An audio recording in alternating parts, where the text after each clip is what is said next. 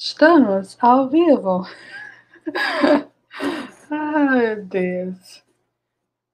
Vamos agora é, dar aqueles minutinhos, né? De aguardar a galera chegar.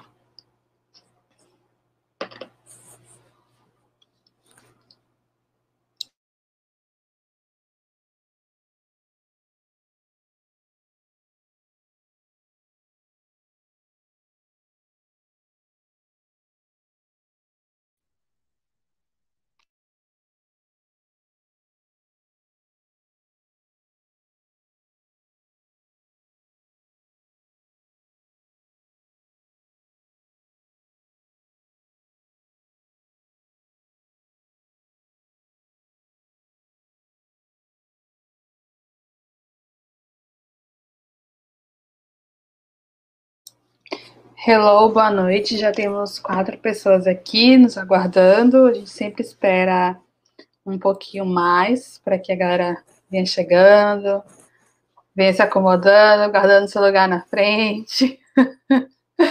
Saudades. Aí a gente vai Muito esperando. saudade. Essa aglomeração gostosa que é na sala de aula, nos corredores. Não, o quê? Saudades mesmo.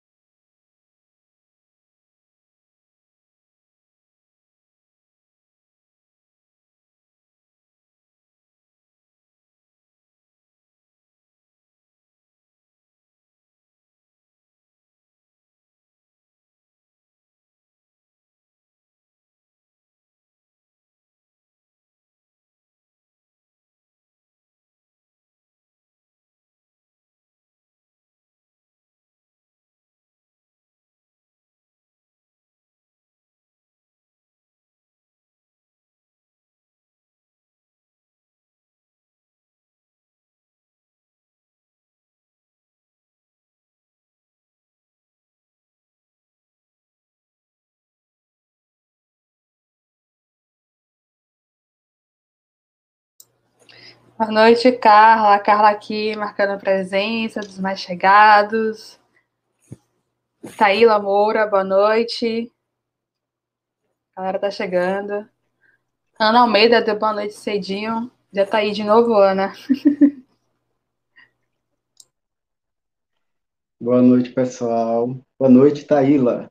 Taíla, a gente estudou junto, graduação e especialização. Boa noite, Fábio. Saudades também. Olá, Joel, boa noite.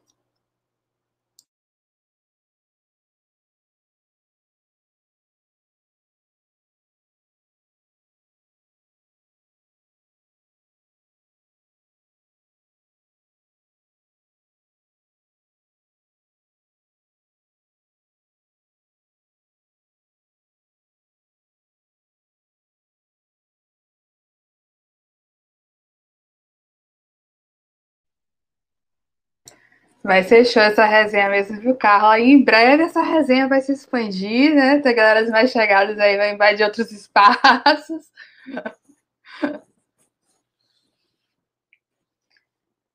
Boa noite, Angélica. Bem-vinda. Boa noite, Fagner. Família fazendo presença aí, viu? Angélica é minha irmã de santo também, minha irmã lá do, do Ilê Axé. Ah, meu filho, que tem família tem tudo.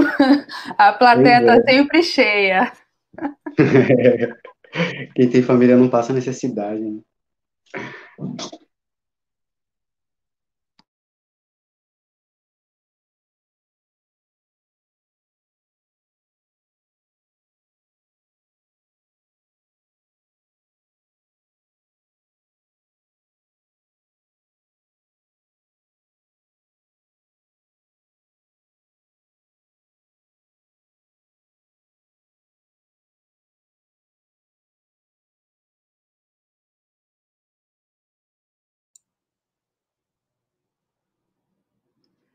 Boa noite, Flávia. Boa noite, Dani. Boa noite, minha tia Noêmia, aqui chegando também. MVP do game, boa noite. Adoro esses nicks assim. Ed, hello, Ed, boa noite, marcando presença. E Fernanda e Simone, boa noite também. Fernando e Simone. Boa noite, pessoal. Simone também, a gente estudou junto na graduação, aí, ó, fazendo presença. Fizemos teatro juntos, muitos anos, hein, Simone? Alisson, falando, falando em teatro, você separou a poesia, e aí? Já tá aí separadinho a poesia para no final? Separei, sim, separei. Nossa. Sempre tem poesia, né? Sempre tem. Eu gosto de fazer poesia onde eu tô. Muito bom. Esperar só mais um pouquinho, a gente realmente começa.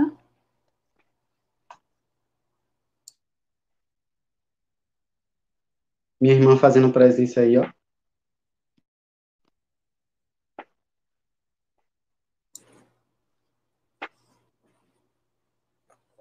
Verônica, boa noite, Verônica. Minha tia Neide também marcando presença aqui. minhas tias também estão todas aqui. Família.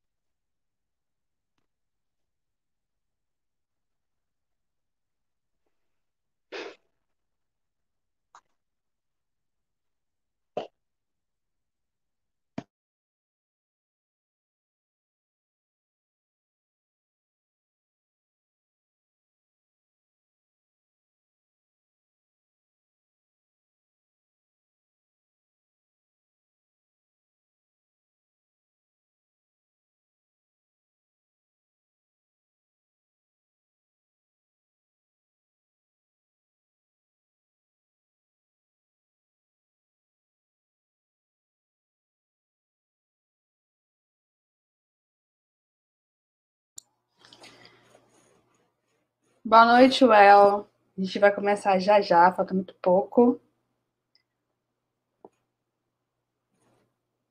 Morenito, boa noite. Tem mensagens aí para você, Alisson, no chat.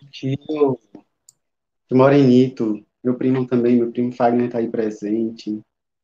A família de Axé, a família de sangue, fazendo presente aí, ó. família é para isso, né? bom. né? Para a gente crescer. Exatamente. Carla disse que ia pegar o cuscuz e voltava. Um clássico. Dessa vez, dessa vez é ela que sai com o cuscuz, viu? Ô, Carla, hoje ele comeu a empim. Hoje foi dia de empim. Tem que atualizar o cardápio, a gente tem que ficar a par do é. cardápio dele. Cada dia um cardápio diferente, mas sempre muito gostoso, né? Hum. Aipim, cuscuz, são comidas nossas nordestinas que valem valem uma vida, né? Cuscuz com ovo, Deus do céu.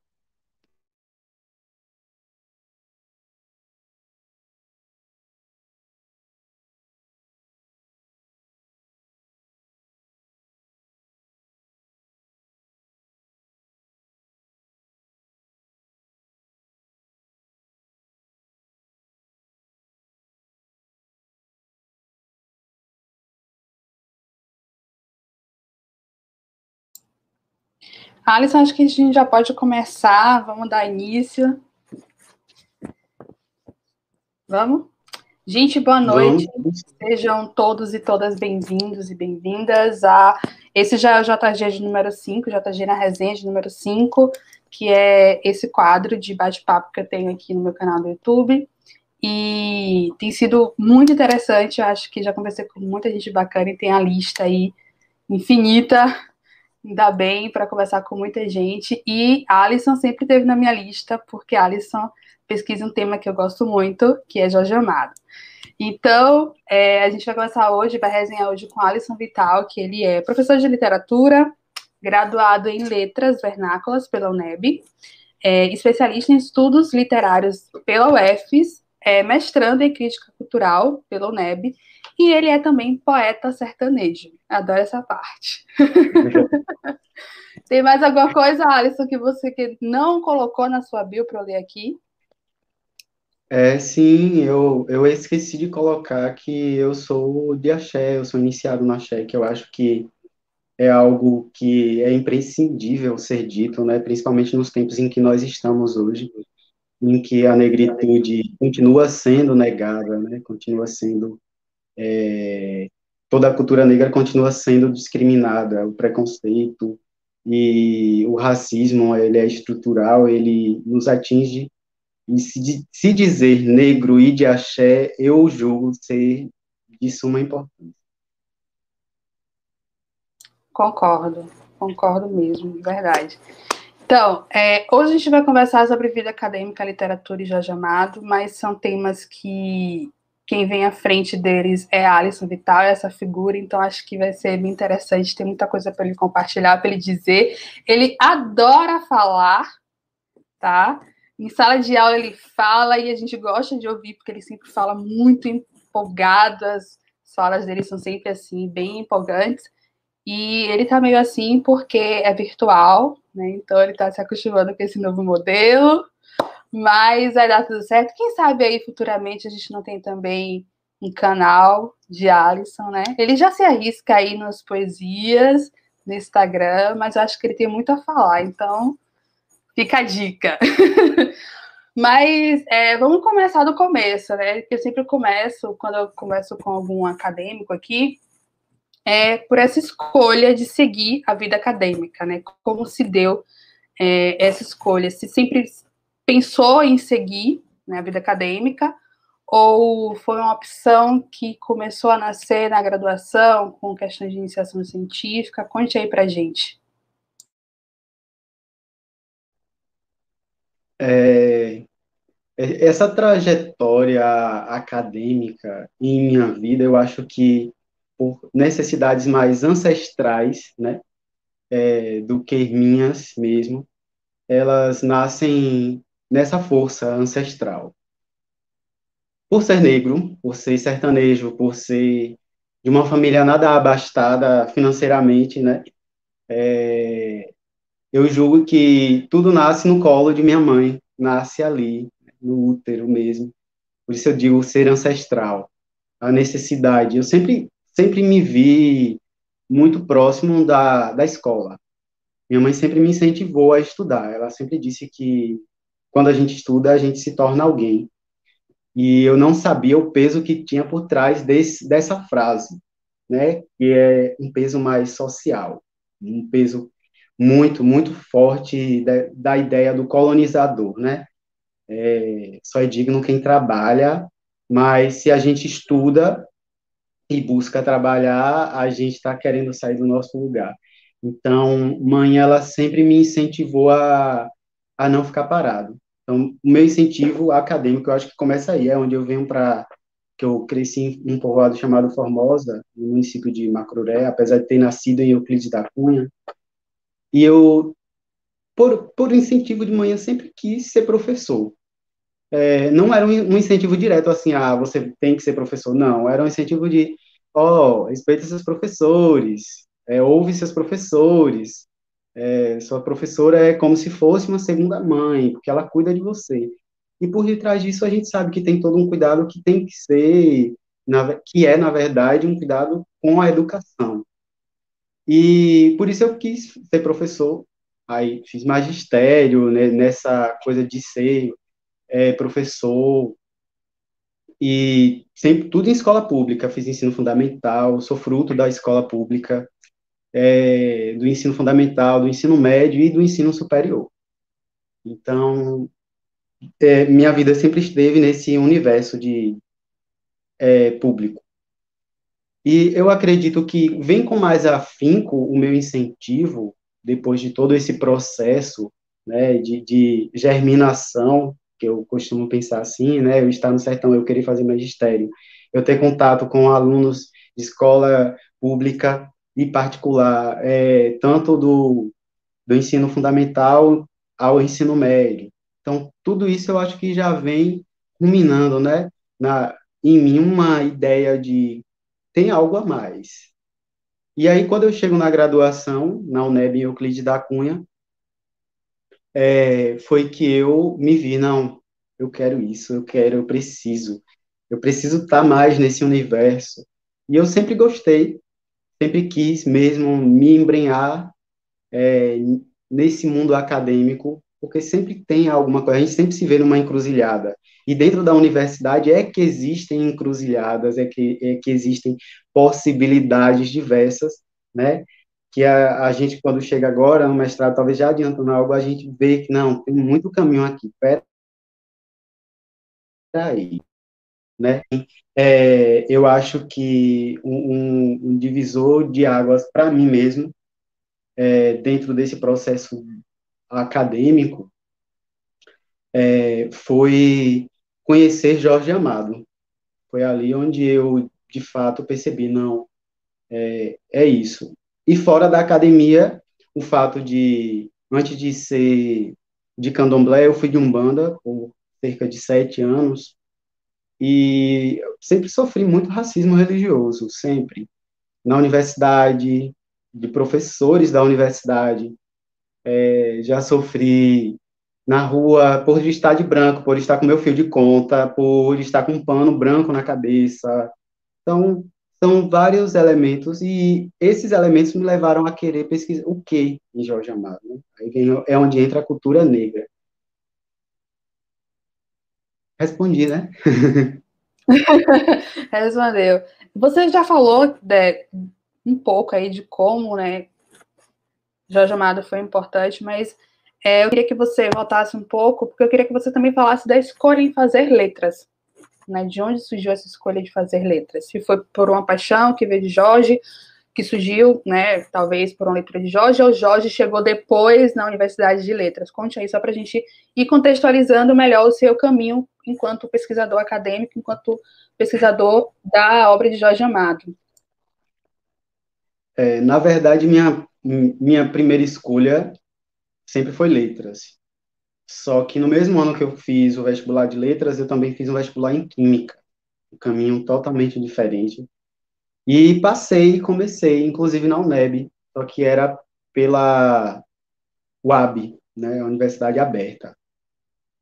E logo depois saiu a lista também de letras, aí eu tranquei uma e fui para outra. E Jorge, ele surge é, no quarto semestre, numa disciplina, já até antecipando é, é, talvez algo, é, numa disciplina, de, acho que foi literatura e ruptura, com a professora Rosana Gnatti. As meninas aí devem lembrar que a gente estudava é, Jorge, ela praticamente estudou Jorge o semestre inteiro, e foi ali que eu é, me descobri leitor e amante de Jorge. Então, letras não foi por acaso, e o incentivo de letras surge no ensino médio com quem me conhece sabe, com a paixão da minha vida e de muitas vidas de quem estudou no educandário lá em Euclides da Cunha, que é o professor Marco Carneiro. Quem passou por Marco no, em literatura e não gostou e não se apaixonou é porque, de fato, é, teve algum problema de leitura e interpretação, porque o cara fazia você gostar de, de literatura. As pessoas estão aí para me fazer, é, para fazer valer a minha palavra, né? Porque ele incentiva mesmo, incentivava, na verdade. E ele foi um, acho que foi o pilar principal na minha escolha.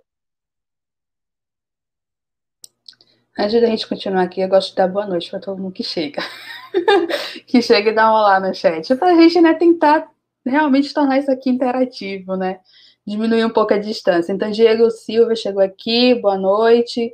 Henrique falou que cuscuz com ovo é vida. Com certeza. É, Ana Luísa chegou aqui, boa noite. Deixa eu ver quem mais. Maria Oliveira, Maria Oliveira, parabéns, filho. Oi, minha tia. Mãe. Boa noite. Ale Costa, oi Ale, demorei, mas cheguei. Isso aí, Ale. Boa noite, minha mãe Zuleide está aqui também. É... Henrique disse que está dividido entre uma live e outra. Gente, essa vida de live é um negócio doido. É...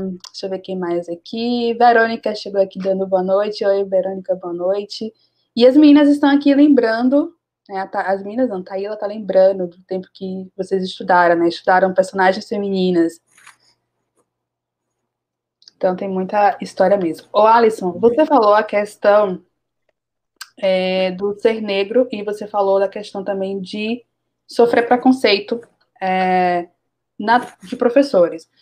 E aí me ocorreu aqui de perguntar se você tinha noção de que é, na UNEB e na UFS, que são as duas universidades públicas que você passou, você tinha noção de que iria sofrer é, preconceito tanto por ser negro quanto por pela questão da religião, né, de se vestir de branco, né, de realmente demonstrar a sua religião, né, seu corpo carregar a, a sua religião. Queria que você falasse, porque assim, às vezes as pessoas acham que a universidade pública é desconstruidona, né?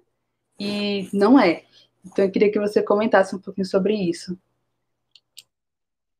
É, na verdade, eu, eu já sabia porque o racismo ele não começa na universidade, né? Ele não começa dentro da escola. Eu já sofria racismo antes, é, no, no, ensino médio, sofria racismo é, de dentro, dentro da própria escola, do próprio educandário, eu cheguei a sofrer racismo do porteiro é, que na época também me deixou muito triste. Foi, foi questão de polícia, inclusive, é, porque foi, foi triste. Eu não esperava. E sofrer racismo é, é uma dor que você não, não consegue deixar de sentir nunca. Sempre, sempre. Mas na UNEB é diferente, foi diferente. Na UFES, por, parte de professores, assim, eu nunca sofri. Inclusive, foi muito tranquila a minha estadia na UFES. É, mas na UNEB, tanto de professores, professores do campus quanto de professores de fora, porque eu sempre fui muito participativo, participei de DA, participei de DCE e viajei um bocado, aproveitei a universidade pública o máximo que eu pude, porque a única coisa que o Estado pode nos dar de volta é, é esse usufruto do público, né? Então, eu aproveitei o máximo, fui para diversos eventos, fui bolsista, fiz várias coisas, mas isso, nada disso me impediu de sofrer. E sofrer é, de, de pessoas, digamos que, de dentro da igreja, que se diziam do bem e da paz. Então, assim, dentro da universidade, para mim, foi não foi tão tranquilo, mas foi mais suave porque eu podia responder, porque eu podia falar, né? Podia apontar, não, mas espera aí, professora, por aqui não, espera aí, professor, por aí não. Chegou a ponto de um sorteio de um livro evangélico, eu estava numa sexta-feira, todo de branco, vestido com minha continha de Oxalá no pescoço. É, e num sorteio, a única pessoa que não deveria ganhar o livro ganhou, que era eu. Ela aqui, ó, num sorteio que eu não sei como foi, Jesus Cristo salva, é um negócio assim um livro. Eu até dei para uma amiga minha evangélica. É... Eu fiquei assim, né? Peguei o livro, muito obrigado, professor. Oxalá lhe abençoe. Mas a gente não está isento, né? Infelizmente, a universidade pública ainda não tem, é... ainda não tem um, um, uma estrutura. Todo o sistema de educação pública não tem uma estrutura para essa desconstrução, essa de decolonização, porque no momento em que os professores se predispõem a, a uma educação decolonial, eles têm que entender que não adianta só falar, tem que agir. Professor é, é, é um exemplo, a gente segue exemplos de professores. Né? Nós, nós somos uma construção epistemológica de todos os professores que já vieram é, antes da gente chegar onde está agora. Então, mas existem aqueles que a gente sabe, a gente, quando tem maturidade, se isso me acontecesse na, na, no ensino médio, talvez eu até saísse do terreiro, porque eu não tinha maturidade para isso. Né? Então, por isso a gente vê muitas crianças, é, muitos jovens de candomblé que têm vergonha de dizer eu sou do axé, eu sou de candomblé, eu sou filho de orixá, né? por conta desse racismo religioso que ainda está aí impregnado. Mas a universidade, é, pelo menos pelo que eu vejo, tem mudado um pouco mais, e a Bahia, é a UNEB, por ser Unicamp, e ela tem essa rotação de professores muito forte, tem muitos professores, e eu fico muito feliz que na UNEB Euclides é, tem um professor que eu confio plenamente, assim, e vários, né, mas depois que ele foi para lá, eu estou vendo umas coisas mudarem, a educação é, antirracista ganhar mais força, sabe? os, os alunos, um grupo de, de pesquisa que discute negritude, isso é importante. É, é, algo primordial dentro da universidade. A universidade tem que ser é múltipla, né? Ela é hetero, a, todos os sujeitos lá são heterogêneos, não existe homogeneidade lá. Então vamos é, aceitar e conhecer e respeitar, né? Respondi, né? Certo. Respondeu. É, eu queria que você falasse um pouquinho o que é que você compreende, né? Qual é a sua, sua visão de uma educação decolonial, que você falou aí rapidamente na sua fala. Eu queria que você. Né, o que, é que você entende por educação decolonial e a importância disso? Você já falou, mas só para amarrar mesmo, para quem está acompanhando. Pronto. Seguindo até uma, uma ideia de um amigo é, um professor influência, professor Iago, inclusive ele tem várias postagens em, é, muito boas sobre esse tipo de educação, uma educação decolonial, uma educação é, não hegemônica, né?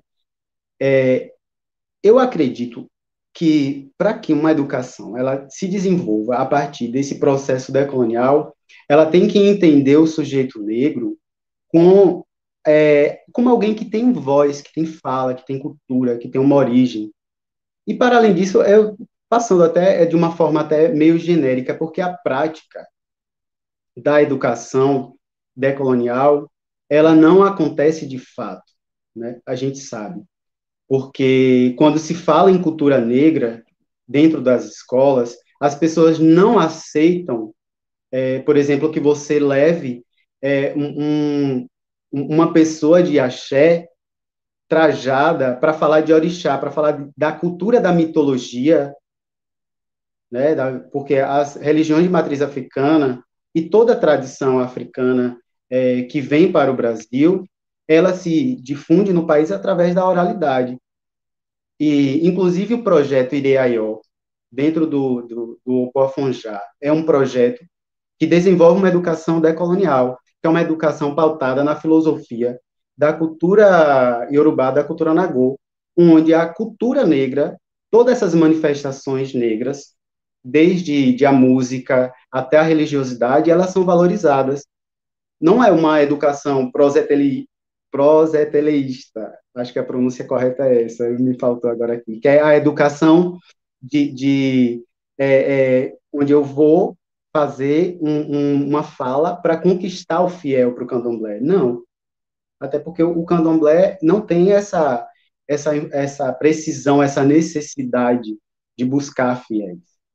Né? Então, assim, eu acredito que hoje uma educação decolonial é uma educação que infere a cultura negra dentro das estruturas da escola, de modo que é, estipe todo e qualquer preconceito, toda e qualquer manifestação de discriminação, e que entenda que o nosso país é um país miscigenado, onde existem diversas culturas. Nós não temos só a cultura é, negra e a cultura do branco. Nós temos uma cultura muito forte que é a cultura indígena, que é muito pouco também é utilizada em é ensinada nas escolas.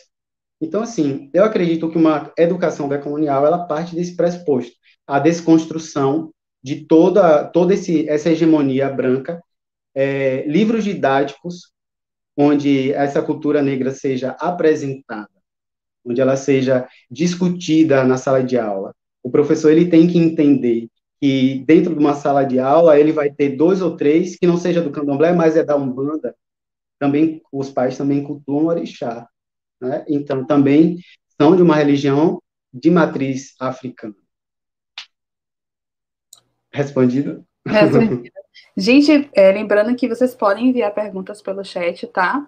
A resenha aqui é geral, é coletiva. É... Deixa eu dar boa noite aqui, né? boa noite à minha tia Adriana, que está aqui marcando presença também. É Malik ou Malika? Se eu falar seu nome errado, me desculpa. Malik, é minha sogra. Ai, Oi, sogra. Oi, oi sogra de Alisson. Seu filho é muito amorzinho. Tô falando de Uri agora, tá? é, Eliane também chegou aqui, boa noite. Lícia chegou também aqui, marcando presença. Messia também. Gente, boa noite, obrigada. É, minha mãe fez um comentário aqui que eu vou até destacar, que ela gostou de saber que sua mãe é uma incentivadora. As mães sabem das coisas. Verdade. Sabem, né? Sabem sim. Ô, Alisson, é, ainda falando questão de educação, educação decolonial, lembrando aí do Alisson menino, do Alisson estudante lá no ensino médio, é, fez falta, hoje você pensa assim, nossa, fez muita falta na minha educação, principalmente na educação escolar, ter contato com essa cultura negra dentro da escola, porque acredito que fora da escola, em outros ambientes, você teve contato, mas dentro da escola, Olha, nem dentro da escola, nem muito, nem fora também. Não tive muito contato.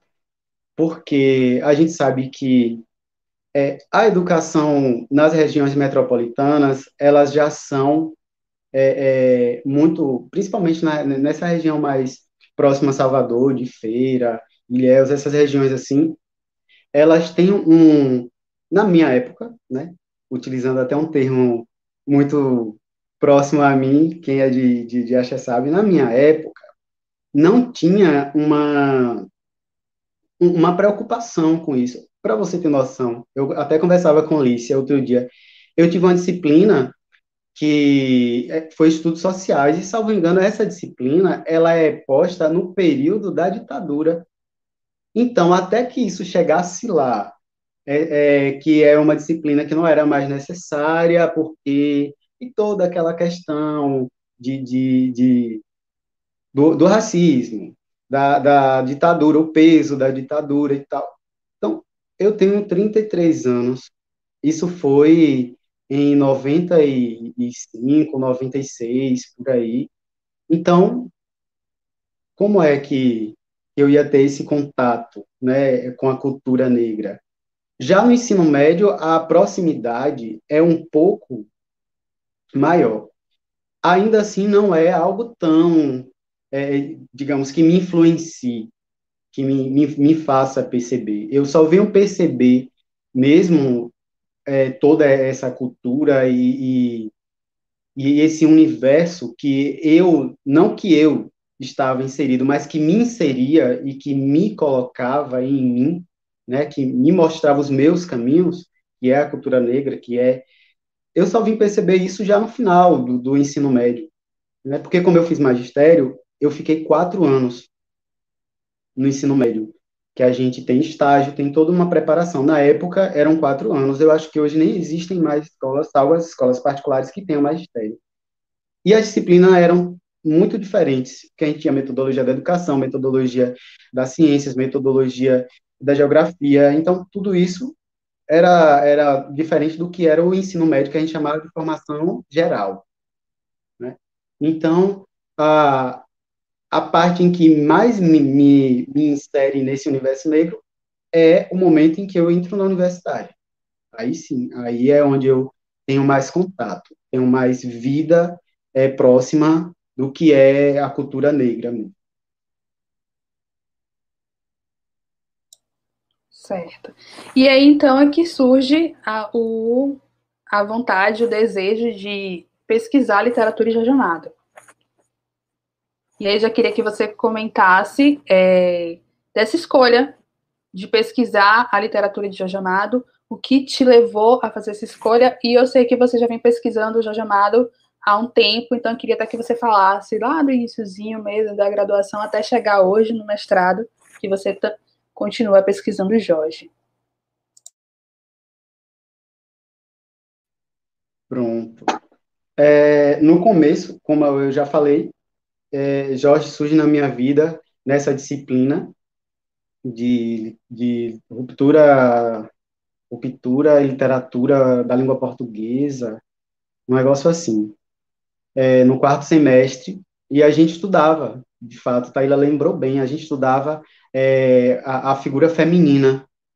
E vendo a figura feminina dentro da obra de Jorge Amado, que, que ele traz com uma riqueza de detalhes a vida, a, a, essa essência né, que, que há na, no baiano, a cultura negra está ali.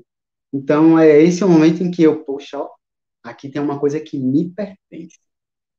Aí eu chego logo, é, inclusive a minha primeira leitura dele foi A Morte à Morte, de Quincas Berros d'Água. É, então, como é que a pessoa começa por Quincas e não se apaixona por Jorge? Porque não tem condições, porque o início da obra já deixa a gente encantado, você ri, o humor é vivo, né? Jorge não é só sensualidade, Jorge é graça. Jorge, ele, ele faz a gente, quem conhece Salvador, faz você andar pelas ruas. Se ele disser que ele está no Pelourinho, subindo o beco da direita, que vai para a igreja e tal, você já vai logo criando aqui a imagem. Então, ele é rico em detalhes. E foram esses detalhes dele que me fizeram pensar que eu poderia utilizar ele na minha pesquisa. Até então era Saramago. Eu ia seguir o mesmo caminho que Taíla, que Taíla é uma pesquisadora de Saramago. Porém, é, Jorge me encantou mais. É, eu acho que a proximidade, por eu não querer, na época eu não queria é, algo estrangeiro, algo que não fosse meu aqui. É, até lembrei a palestra hoje à tarde da professora Márcia, é, perdoe-me, de manhã, da professora Sueli, né, que ela fala muito da Bahia, né, o que é nosso aqui, eu, vamos, a política de citação de nós entre nós, é, estudar o que é nosso aqui na Bahia. Então, é, eu sempre pensei muito isso, muito, muito, é, de como é que eu vou pesquisar algo que me encante. Mas a gente está na universidade e às vezes a gente ouve muitos professores dizerem, mas por que você tem que ser apaixonado por sua pesquisa? Eu ouvi isso. Não, você pode pesquisar. Eu não, prof. Peraí. Peraí, aí Jorge Amado me mostrou uma coisa que eu procurava, que era o protagonismo da cultura negra, o protagonismo do negro. O negro é um protagonista em muitas das obras de Jorge Amado. Né? Se não todas, porque sempre tem um, um, uma denúncia, sempre tem um, um aflorar de um, caminho que mostre o quanto a sociedade é, deturpa e, e, e recria uma imagem racista, hegemônica, branca, né, é, eurocêntrica no, no, na, na sociedade como um todo. Então, a gente, né, nessa disciplina, eu me apaixonei e fui seguir.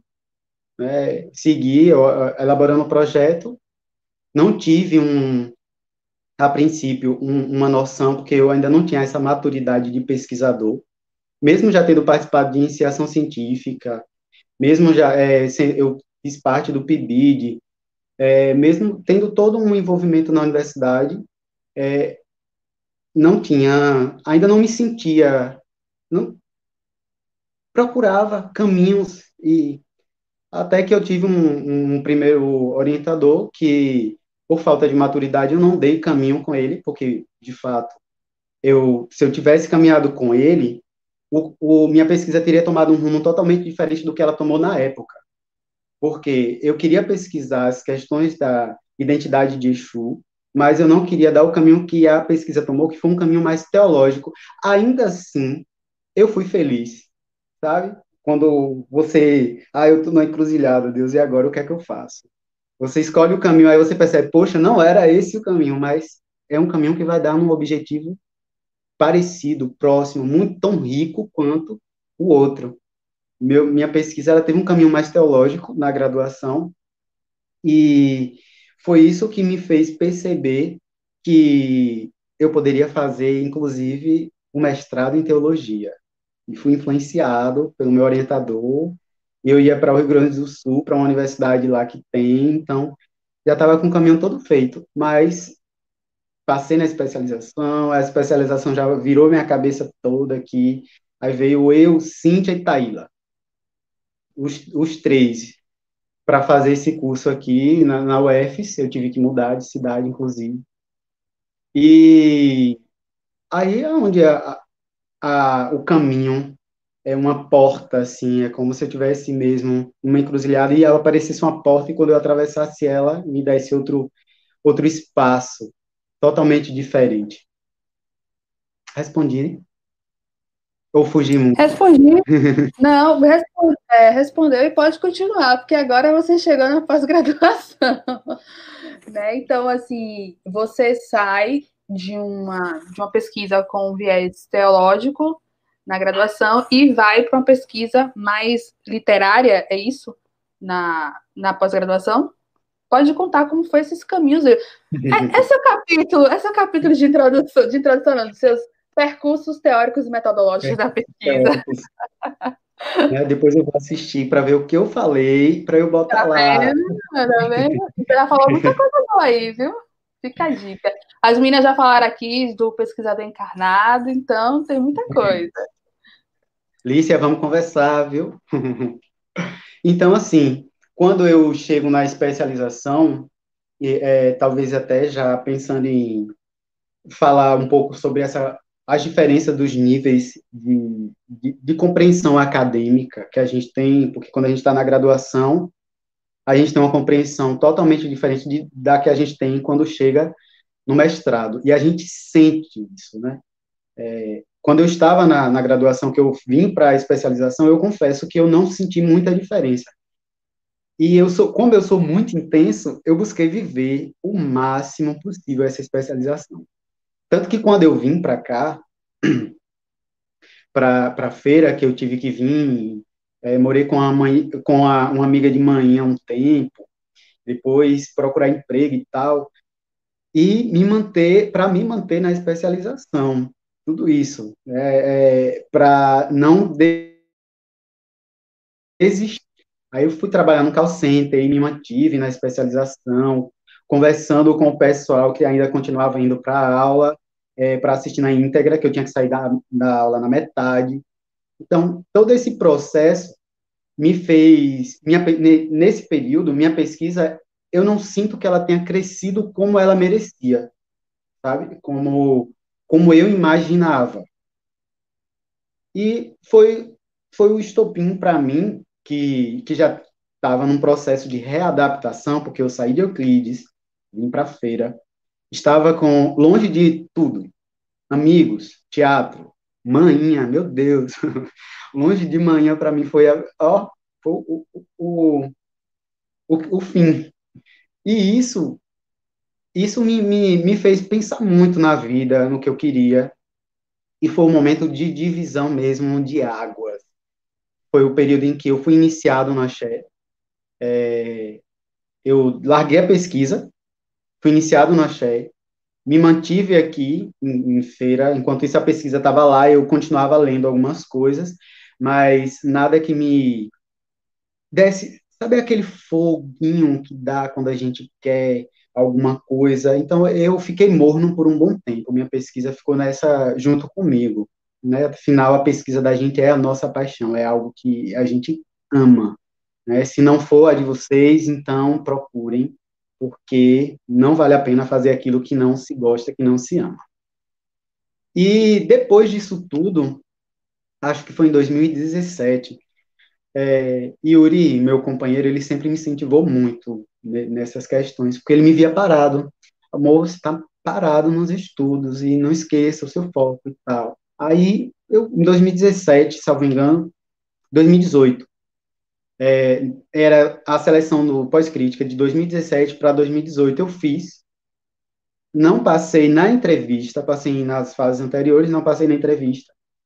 Aí, 2019, aí eu fui maturando mais ainda meu projeto, tive a ajuda de uma colega, é, de dona Cíntia Borges, que está por aí, fez a leitura, amigo, você precisa mudar isso, ó, isso aqui.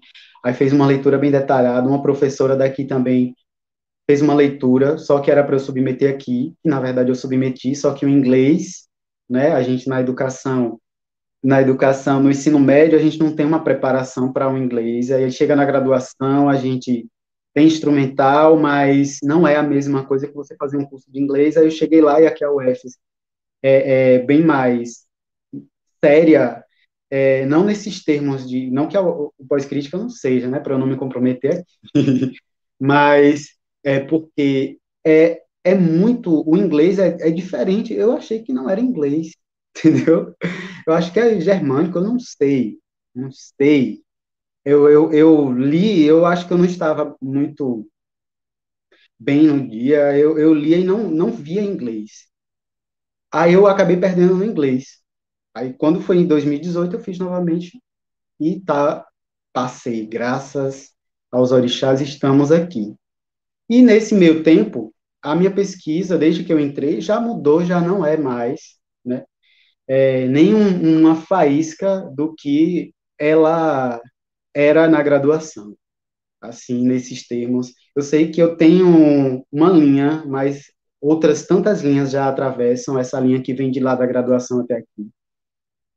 E, e depois que, das disciplinas, depois da, das nossas discussões nas aulas, é, das reuniões com a orientadora, a, a, dos eventos que a gente participa também, a gente vai percebendo peças que não se encaixam e outras peças que são necessárias à pesquisa, né?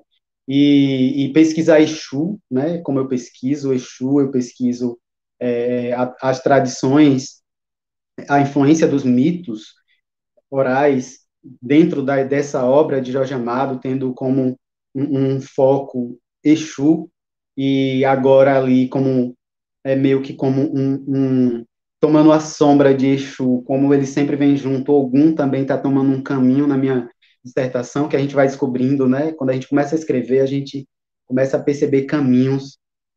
E hoje eu percebo que minha pesquisa ela tem uma maturidade ainda não a esperada, mas ainda, é, mas já uma maturidade totalmente diferente do que ela tinha lá. Hoje eu já penso Exu, eu já penso Jorge, eu já penso é, a, a, tradição oral como é, é essa tríade mesmo. Na verdade, quando eu boto Exu, eu boto toda a cultura negra, negro-religiosa, né? Todo, todo esse, esse apanhado é, teórico que, que estuda, aí eu trago já professor Judeci Oliveira, ele tem me dado uma ajuda muito grande é, em minha pesquisa, é, mas a gente também tem outra, outras teorias, tem Verger, que apoia ali nesse sentido também, e foram teorias outras, como Deleuze, de fora, né, mas temos também aqui professores nossos que, que ajudam, o professor Ari, por exemplo, tem tem alguns artigos sobre, minha orientadora também tem artigos que vão ajudando a moldar a pesquisa. Então, minha pesquisa, ela, ela hoje tem um corpo, um corpo,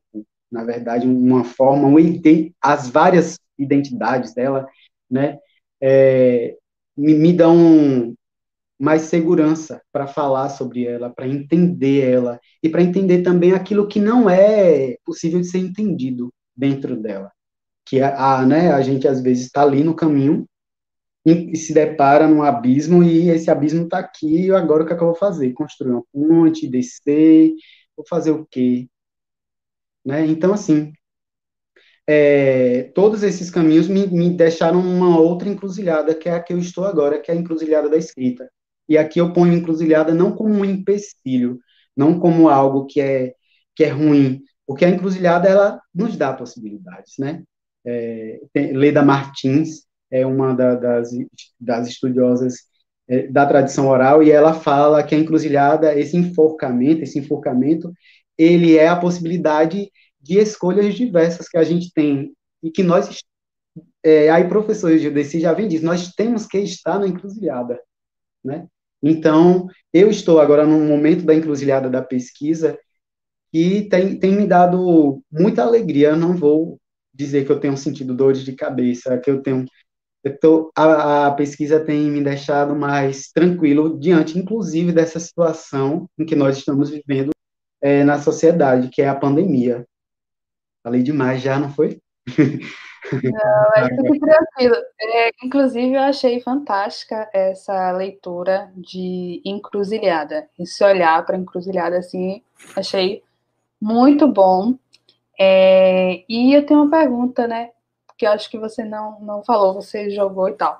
Por que Exu? Por que escolher é, pesquisar Exu? E eu sei que você tem é, uma leitura que eu gosto muito quando você apresenta, porque é, tanto a mesma coisa que você faz com Cruzilhada, você dá uma, um outro olhar, você traz um olhar diferente, um olhar que eu acredito muito ser decolonial sobre é, Exu e sobre a Cruzilhada. Então eu queria que você falasse um pouquinho mais sobre por que Exu,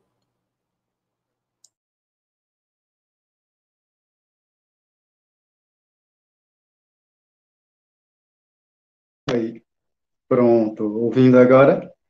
Então, é, eu acredito que eu tenho uma influência muito grande desse mesmo professor que me influenciou a escolher letras. Porque quando eu era da Umbanda, a gente, ele sempre nos ensinou é, a, a verdadeira para ele, o que ele entendia como verdadeira, né? Porque a gente tem várias verdades, mas era o que mais se aproximava daquilo que eu queria, que era as divindades do, do da, da Umbanda na época, como ele já apresentava o que eu acredito, que é, elementos da natureza que influenciam em nossas vidas, não eu não só de fora, né, mas e principalmente de dentro. E Exu surge aí para mim como o orixá. É ele que me apresenta o Exu orixá, porque até então eu só conhecia o Exu que a gente chama no candomblé hoje de catiço, né? Pelo menos no meu EBE me ensinaram assim. Meus mais velhos me ensinaram a chamar assim. É, que na Umbanda é só conhecido como Exu, porque na Umbanda não tem o Exu orixá. É, não com, cultuado como a gente cultua no candomblé. Aí esse, esse, essa ideia de Exu desconstruída, de como o, o Exu não é o diabo, o Exu ele é uma divindade africana com uma responsabilidade também dentro da natureza, é, não só uma, várias, diversas, né? Ele é o verdadeiro mensageiro, aquele que leva, que dá o recado aos outros, mas isso não faz dele um mero servo, né, alguém que é escravizado, como é, é, se acredita em algumas religiões de matriz africana. Então, ele me ensinar isso me fez perceber, poxa, eu preciso muito é, entender isso com, com uma propriedade não só religiosa.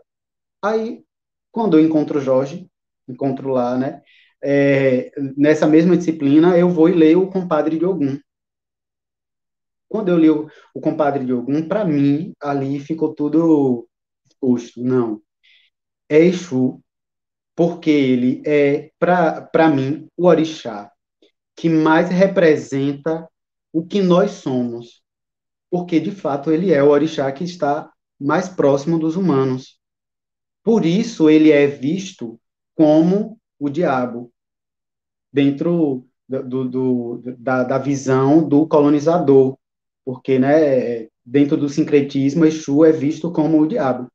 Então, depois que eu vou para Jorge e que eu percebo isso e junto, foram várias é, várias nuances, como diz o meme, várias coisas aí que me mostraram que eu tinha em Exu uma, uma, hoje eu vejo como uma encruzilhada muito feliz, muito alegre, é, por ser ele quem é,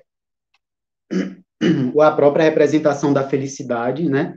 E também porque ele desmembra, né? ele, ele desloca esse pensamento hegemônico, é, essa ideia de que nós somos só cidadãos de bem, né?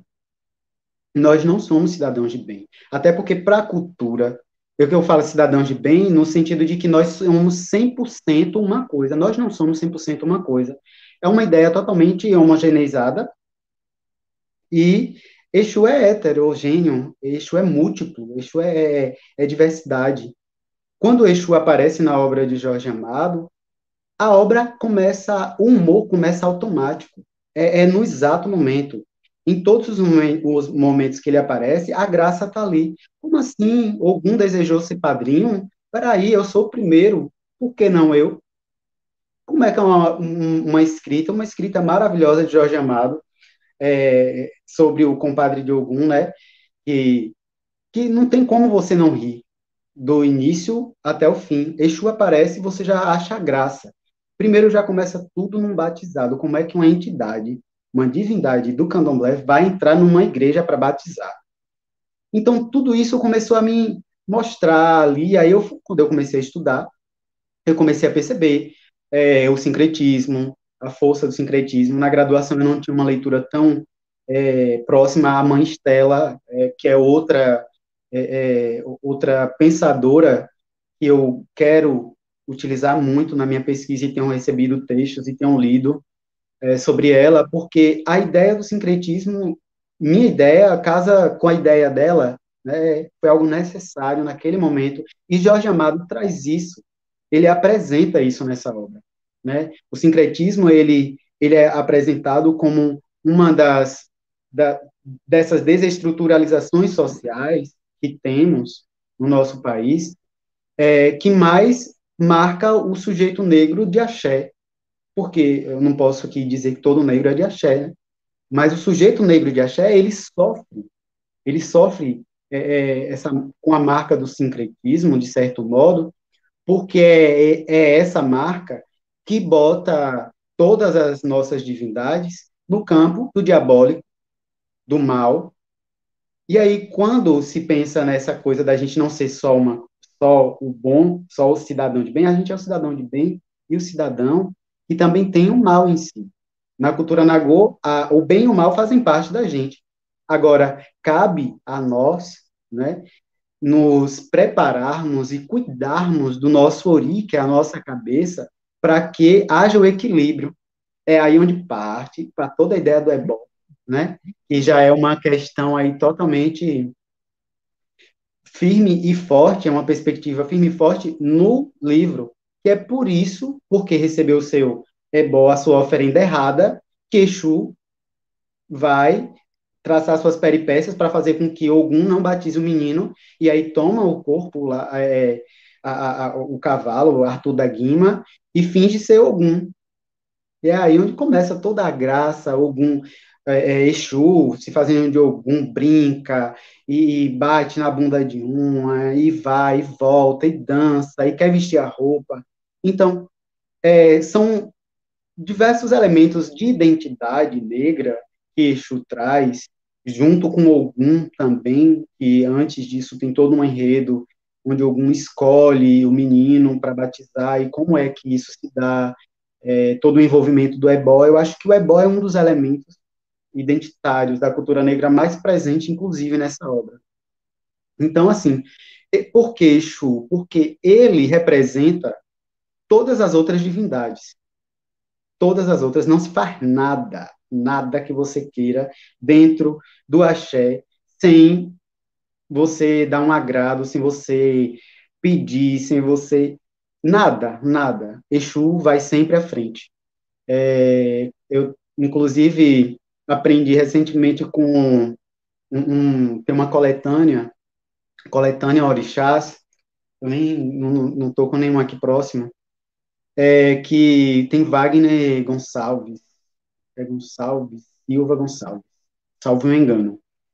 é, que ele ele fala que Exu ele é essa é, essa linha né, de, de que nos liga entre o, o, o céu, o, o Orum, né, no, no, na igreja, para o cristianismo, o céu, e o Aie, a terra, quem nos liga, depois que há essa divisão, de acordo com a mitologia, quem nos liga entre os deuses e os humanos é Exu. Então, a, toda casa tem um Exu, todo ser humano tem um Exu. Exu é, é, é próximo ao nosso Ori, é, é vida. Ele desenvolve o, o mecanismo, a, a movência de, de quem somos. É, se Exu é o movimento, eu estou agora aqui com você, porque o meu sangue está correndo, o meu coração está bombeando, o ar está entrando e saindo, e toda essa questão dessa movimentação é Exu. E para além disso, o som que sai, formando a palavra, patrono da linguagem. É, eu sou apaixonado, sabe, é, por esse por esse orixá, é, não antes do meu, lógico, mas é, eu sou apaixonado porque ele, para mim, ele tem essa representação, porque a água de Oxum só tem essa esse movimento porque ele permite. Né? O ferro de Ogum só tem esse movimento porque ele está ali do lado também. Né? O fogo, a labareda de Oiá, está ali porque o vento que vai no movimento, o fogo se movimenta. Então, tudo é, Exu tem um, um, um, uma presença. E dentro do campo epistemológico, ele é, representa é, essa compreensão mesmo, porque eu falo, né, o estudo dos signos, eu vejo quando a gente está tá ali no estudo do, do, do estruturalismo com Suci, aquela coisa toda, eu penso logo, Exu está tão presente nisso, né, no significado, significante, a, a, ligação, não do objeto em si, mas da compreensão, né, a, a questão mais é, é, dita é, abstrata, né? Minha gente, que aula! Daria um curso Maravilhoso, viu? Nossa, muita coisa, muita coisa para aprender, para compartilhar, é, ter um, um, novo olhar. Muito bom, Alisson, sério mesmo. Eu acho sua pesquisa fantástica. É, tem uma pergunta aqui da Eliane Costa, eu vou colocar aqui. É, Alisson, fala mais um pouco sobre a percepção do candomblé em Jorge na sua pesquisa.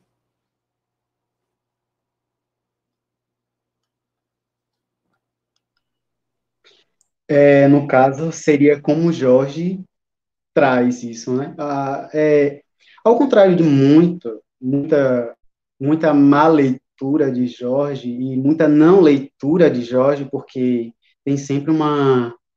As pessoas não leem e já vão logo criticar, por quê? Porque ele fala de, da realidade, né? Ele tem uma entrevista, acho que é para um canal chamado Vox, é, está no canal Vox, é, aqui no, no, no Twitter, desculpe, no YouTube, e aí ele fala que ele não ele não cria histórias, ele recria vidas, né? Ele é uma recriação, tanto que várias personagens de, de, de Jorge é, foram pessoas vivas, tem fotos dele com pessoas que ele diz aqui, ó, minhas duas personagens são minhas personagens. Então, eu, eu acho que, que Jorge, quando se trata de candomblé, ele tem muito cuidado, muito afeto. As várias leituras que dizem que Jorge Amado é, desenvolve um, um, uma, um preconceito, uma discriminação para com o candomblé estão totalmente erradas, não conhecem uma, não fizeram uma leitura de Jorge bem feita.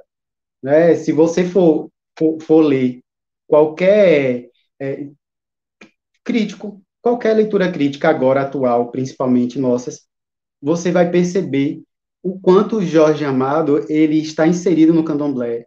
Ele, primeiro do pai Procópio, ele recebe o, o cargo, um cargo de, de Ogã, salvo engano é Ogã, dentro do axé de pai, pai Procópio. E depois, de mãe menininha, das mães, olha a mão de quem ele recebe. ele recebe o cargo de obra de Xangô das mãos de mãe menininha, né? Uma das maiores Yalorixás do mundo. Então, assim, Jorge Amado, é, ele tem um, um, ele está inserido nesse, nesse ambiente negro.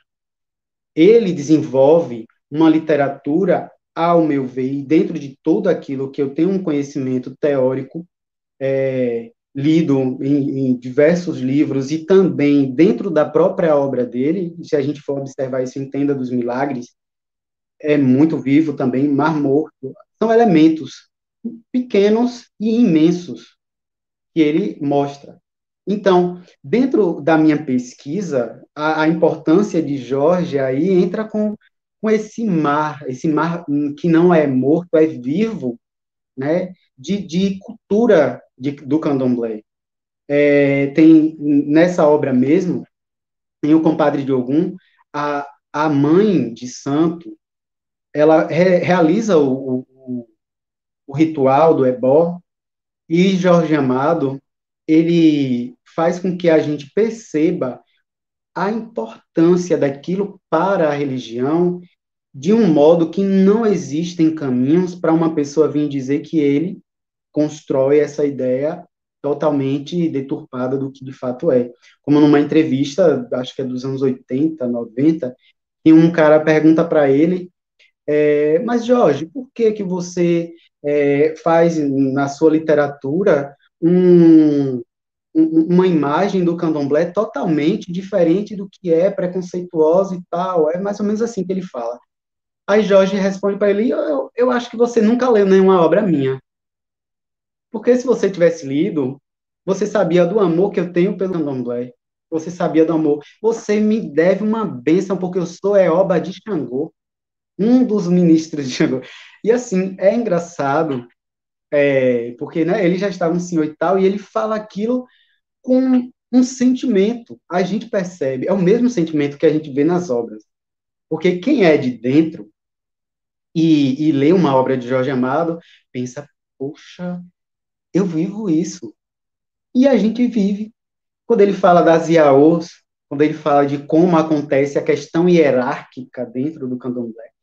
Então, mesmo não sendo um dos alvos da minha pesquisa, isso ainda, né, é, e para o momento, é, Jorge, ele constrói, traz esses elementos do candomblé muito, muito bem colocados e muito respeitados muito respeitoso. Ele coloca de fato do lugar dele, ele fala do lugar dele, de escritor, mas ele fala como alguém, como já diz é, o professor Judeci e também é, a, o professor Castelo, acho que é Rogério Castelo, salvo engano, eles falam que, Judeci, é, que o Jorge, ele é alguém que está dentro do candomblé. E por ser alguém que está dentro, tem cargo dado por pessoas de dentro, ele tem toda a propriedade para falar aqui.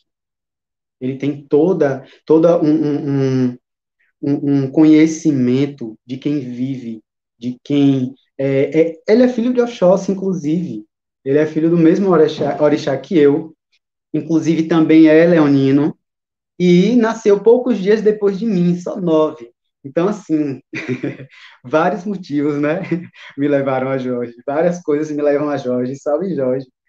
E é, eu, eu acredito que, voltando à, à pergunta de Anne, assim, essa, é, essa perspectiva, esse caminho que Jorge toma na sua literatura sobre o, o candomblé, é, me ajuda porque as identidades, as formas com que ele apresenta a cultura, com que ele traz, porque na minha pesquisa eu busco notar como ele se apropria das tradições orais é, no, no, nesse livro, no Compadre de Ogum. E lendo Mar Morto, lendo Tenda dos Milagres, é, vendo inclusive em Terras do Sem Fim, que tem momentos e elementos que ele cita o Oxóssi, o orixá da mata, observando no momento em que é, se prepara uma tocaia. Então, em todos os, os elementos que Jorge traz, ele consegue abarcar. E na minha pesquisa, por eu perceber isso, por eu buscar perceber como ele traz, é, eu tenho identificado elementos muito próximos do real e que constroem uma ideia antirracista. Porque no momento em que ele dá protagonismo ao candomblé, para mim, ele está ali sendo antirracista. Ele está construindo uma literatura decolonial. Né? Porque, até porque, se a gente pega aí o, o Jorge Amado das primeiras obras, que é um Jorge Amado engajado no comunismo, e pega Jorge Amado, salvo engano, eu não sei se é dos pastores ou é de, de Gabriela, que ele começa a desenvolver toda um, uma literatura diferente. Eu acho que é em Gabriela.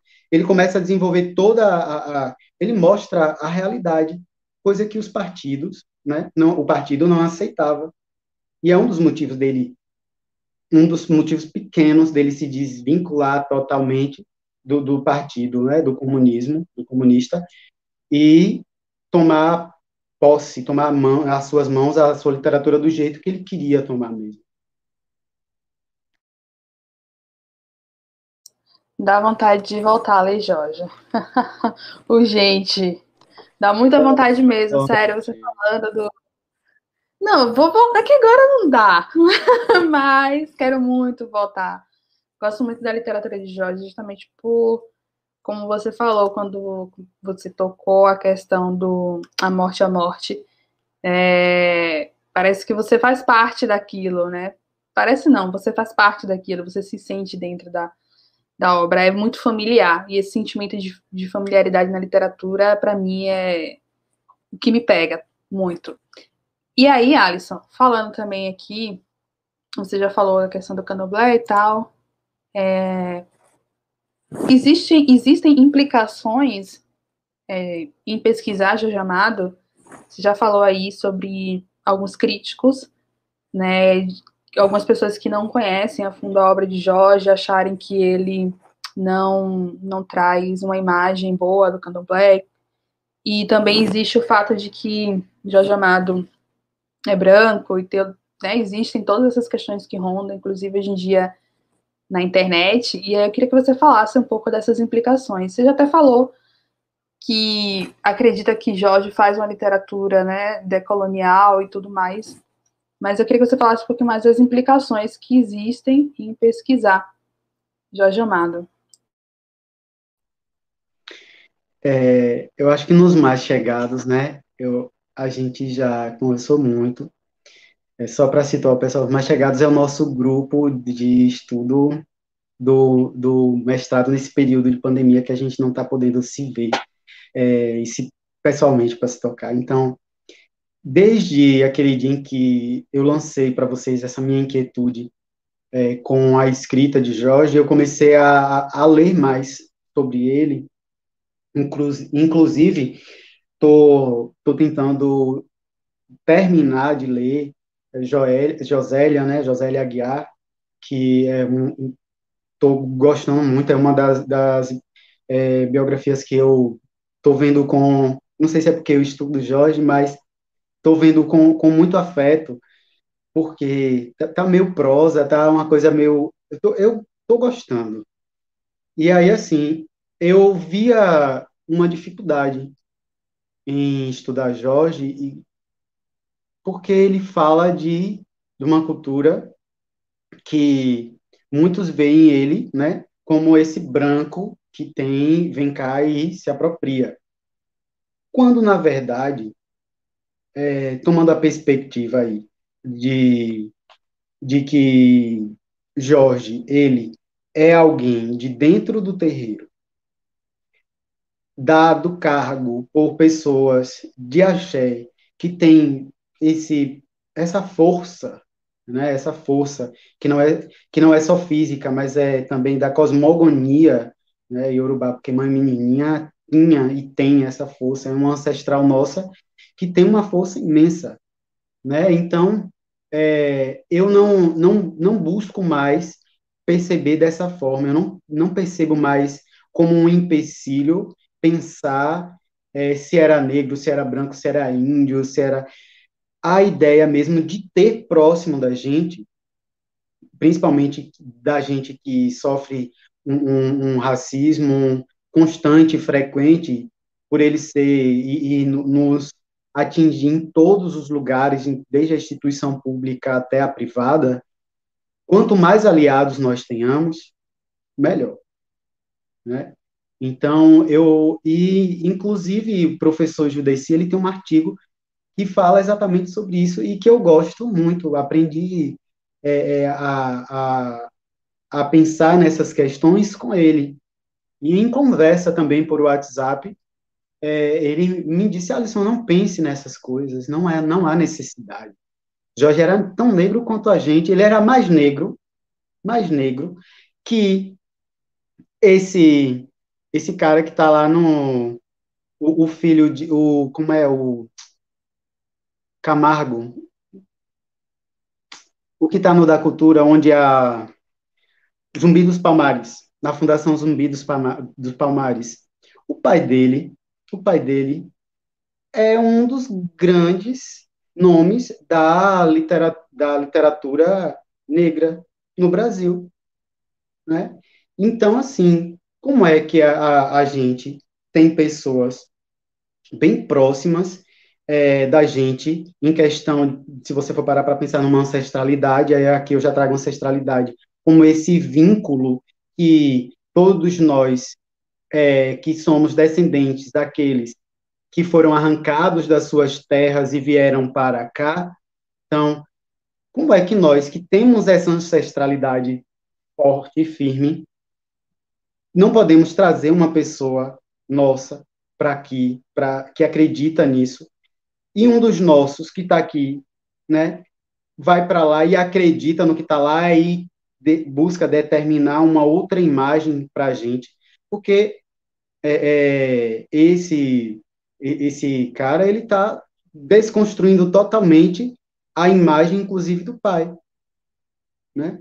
Então assim, eu eu acho que Jorge ele contribui de uma forma muito é, minuciosa, muito próxima do que é a realidade do candomblé, o que é a realidade do negro, o que é a realidade de de, das pessoas pobres, das prostitutas, da mulher, das pessoas de rua em situação de rua em Salvador, da própria cidade de Salvador, né? Porque quando ele fala das ruas, quando ele fala, ele personifica Salvador. Salvador é totalmente personificada em, como você falou, a morte é morte. Ó, quantos lugares eles não transitam, né? Com o corpo e esses lugares são descritos com minúcia. E quem lê e conhece Salvador, ou que lê e não conhece, mas vai pesquisar a imagem no Google, vai conseguir ter esse detalhe. Mas, assim, voltando a, essa questão, eu acredito que, que o que a gente tem que pensar hoje, aí eu já acho gente que, que pensa totalmente diferente de mim, que Jorge, ele é um dispositivo, né? Aí a gente já, já parte lá para para uma teoria diferente, ele é um dispositivo que desenvolve mesmo a imagem, ele constrói a imagem não só da Bahia, ele constrói a imagem de todo o país, que é esse país é mestiço mesmo, é um país misturado, é um país onde a, a, a, as culturas, eu falo mais voltada a essa questão, as culturas elas estão muito imbricadas uma na outra. Você chega numa igreja, a lavagem do Senhor do Bonfim, né? O, o, o 2 de fevereiro, que é uma festa, né, muito forte. Então, as pessoas vão saudar Iemanjá. E esses elementos, eles são apresentados como os, como os elementos negros na obra, como elemento da cultura negra. E muita gente vai lá e faz, pula as sete ondinhas, é, e nem sabe que aquilo é um, é um traço da cultura negra, mas se lê Jorge, Jorge está ali, dizendo, ó, oh, isso não é nosso, não é aqui só nosso, na verdade, ele fala, não é só nosso, é de todos nós, e é onde é que nasce, qual é a origem, porque quando eu digo que eu acho Jorge um escritor decolonial, é porque ele não nega a origem do candomblé. Em nenhum momento ele nega a origem do candomblé, em nenhum momento Jorge nega que o negro e a cultura negra, todos os traços da cultura negra, vêm de uma linhagem que foi, que foi escravizada, trazida para cá, para o Brasil, usou-se a mão de obra dessas pessoas para construir o país. Mas esse país que foi construído pelas mãos indígenas e negras, ele é negado a, a essa parcela que não é minoria em quantidade, mas é minoria em questão de valor econômico, né? Porque nós não temos é, é, nós temos o valor econômico com a nossa mão de obra, mas nós não temos na nossa conta o valor que quem descende do colonizador tem na conta, né? Então, assim, eu penso Jorge dessa forma. Maravilhoso. Tá arrasando. Mas hum. Alisson arrasa demais, gente. É esse negócio. Arrasa demais. É...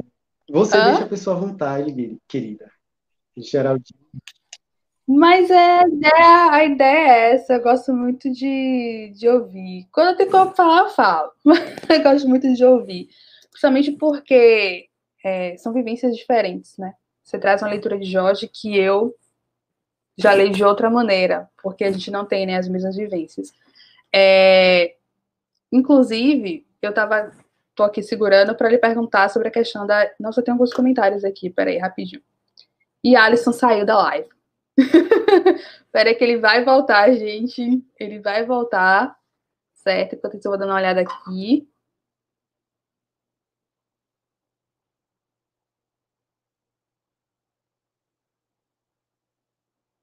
Temos algumas perguntas. Ah, Alisson, vou chamar ele no. Peraí, ele voltou, gente. Ele voltou. Caiu, levanta! Pois é. Voltei. Sim, você ia perguntar o quê? É, a gente tem algumas coisas aqui no chat, depois eu pergunto. É, que por sinal, a pergunta até que eu. Uma das perguntas aqui eu até, eu até listei no nosso guia. Tem um comentário legal aqui da Cíntia, ela falando que, enquanto professora de literatura, observa a falta da literatura negra no currículo escolar. Jorge Amado, dentro do que se chama de cânone literário, traz contribuições incríveis sobre a cultura negra. Eu vou aqui é, ler esses comentários porque a gente entra num, num tópico que fala sobre a Jorge na escola, né?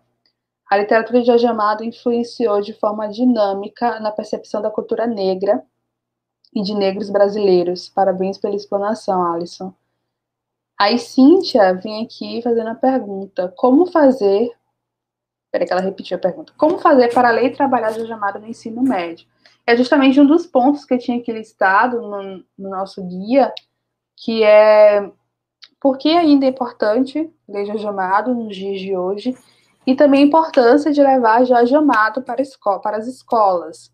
Né? Queria que Alisson falasse a opinião dele sobre Jorge nas escolas. Acho que deveria virar uma campanha. Jorge nas escolas. É engraçado.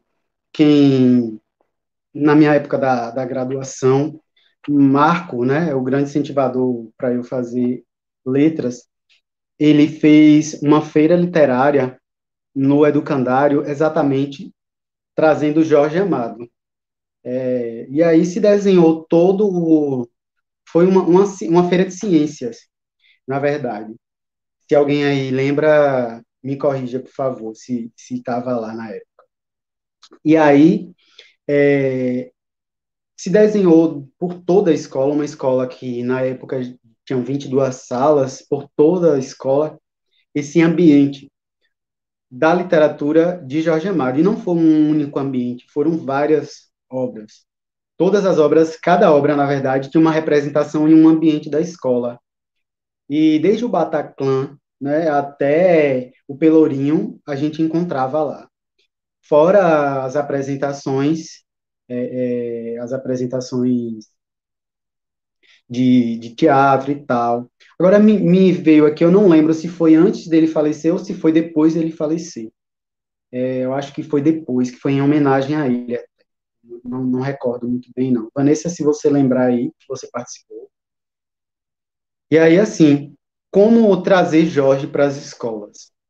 Então, é, eu acredito que quando a gente pensa como Cíntia expôs aí, né, que a literatura negra, é, Cíntia e Angélica, elas disseram que a literatura de Jorge, essa literatura negra, vou trazer já como Jorge, né, essa literatura de quem escreve, é, pondo o negro como protagonista, é uma literatura que, principalmente a Amadiana, ela não traz nenhuma nenhuma carga na linguagem fora do, do, da realidade dos alunos. Não é um Machado de Assis, né?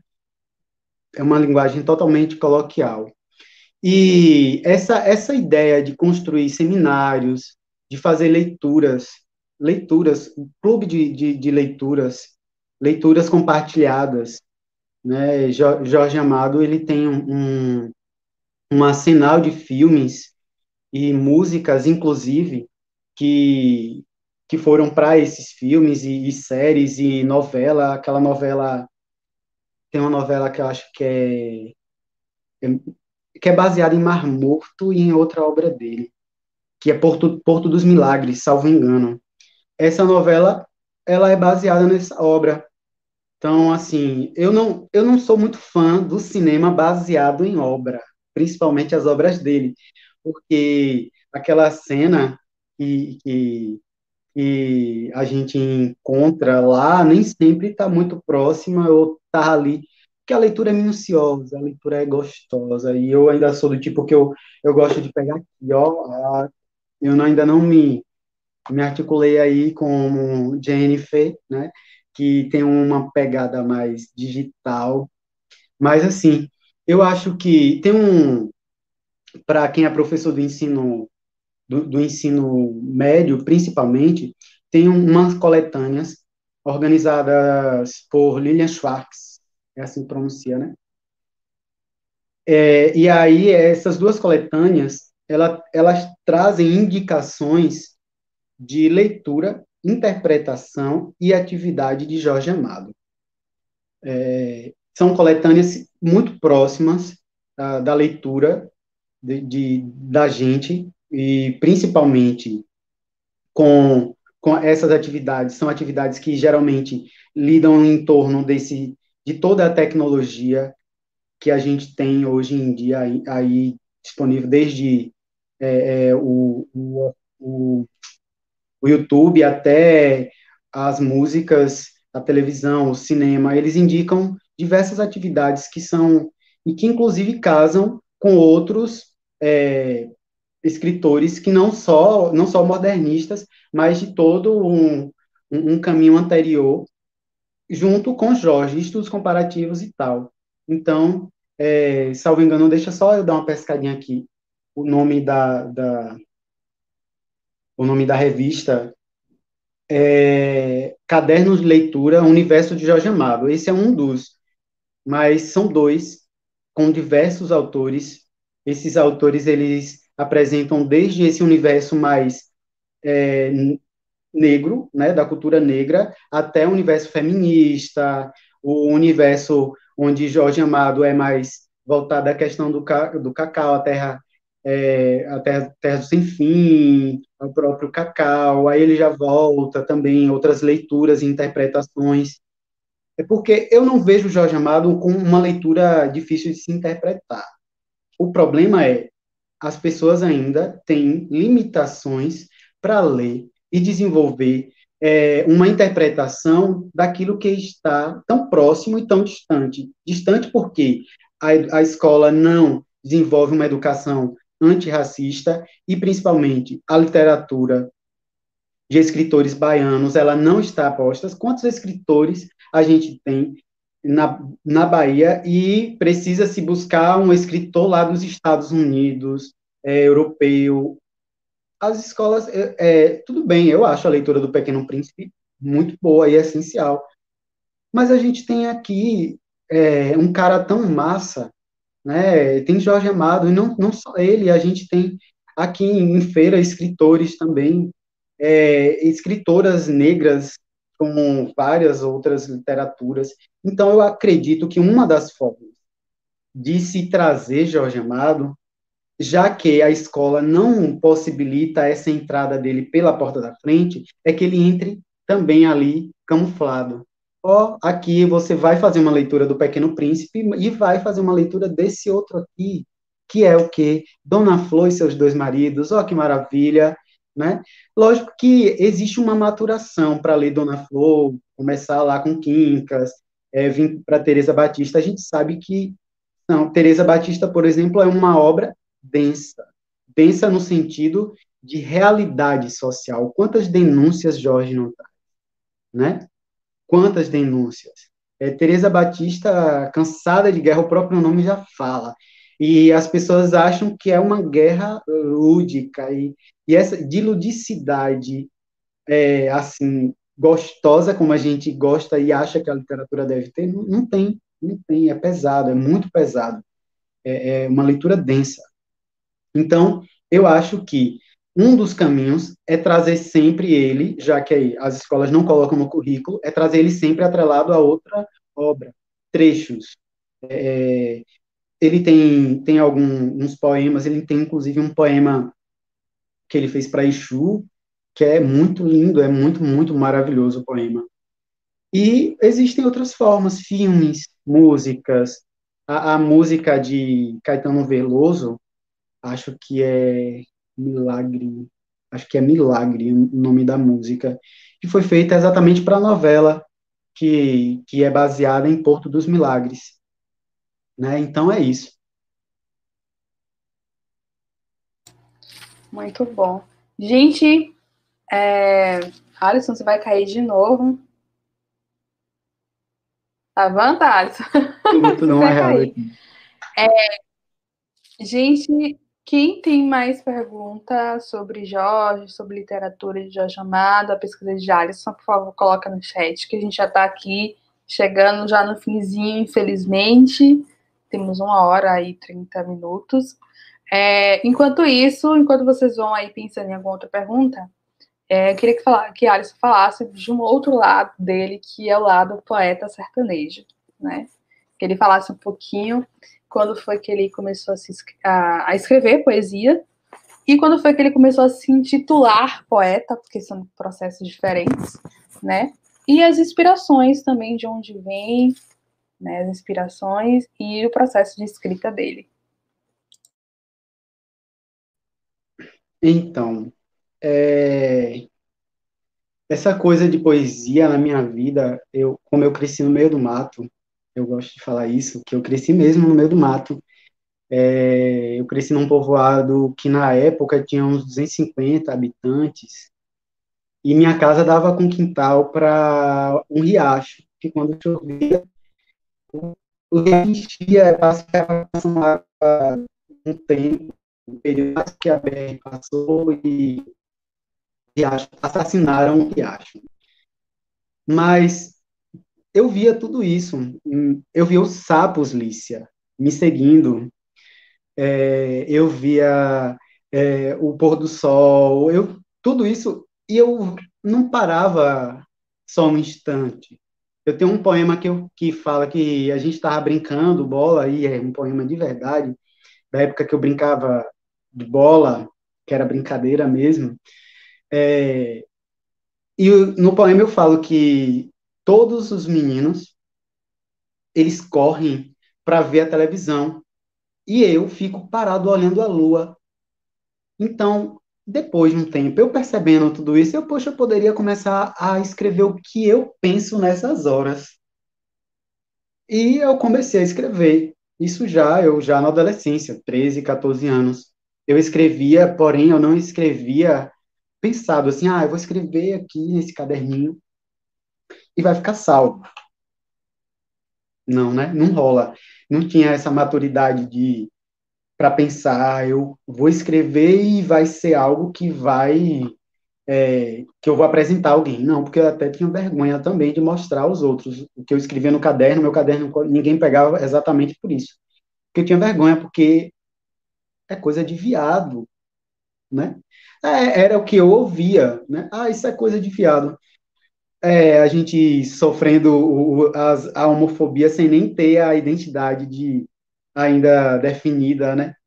Mas é, homofobias à parte, quando eu eu venho para Euclides, eu tenho contato com internet, eu tenho contato com computador, aí eu vou lá e descubro o Recanto das Letras. Oh, Deus, que delícia!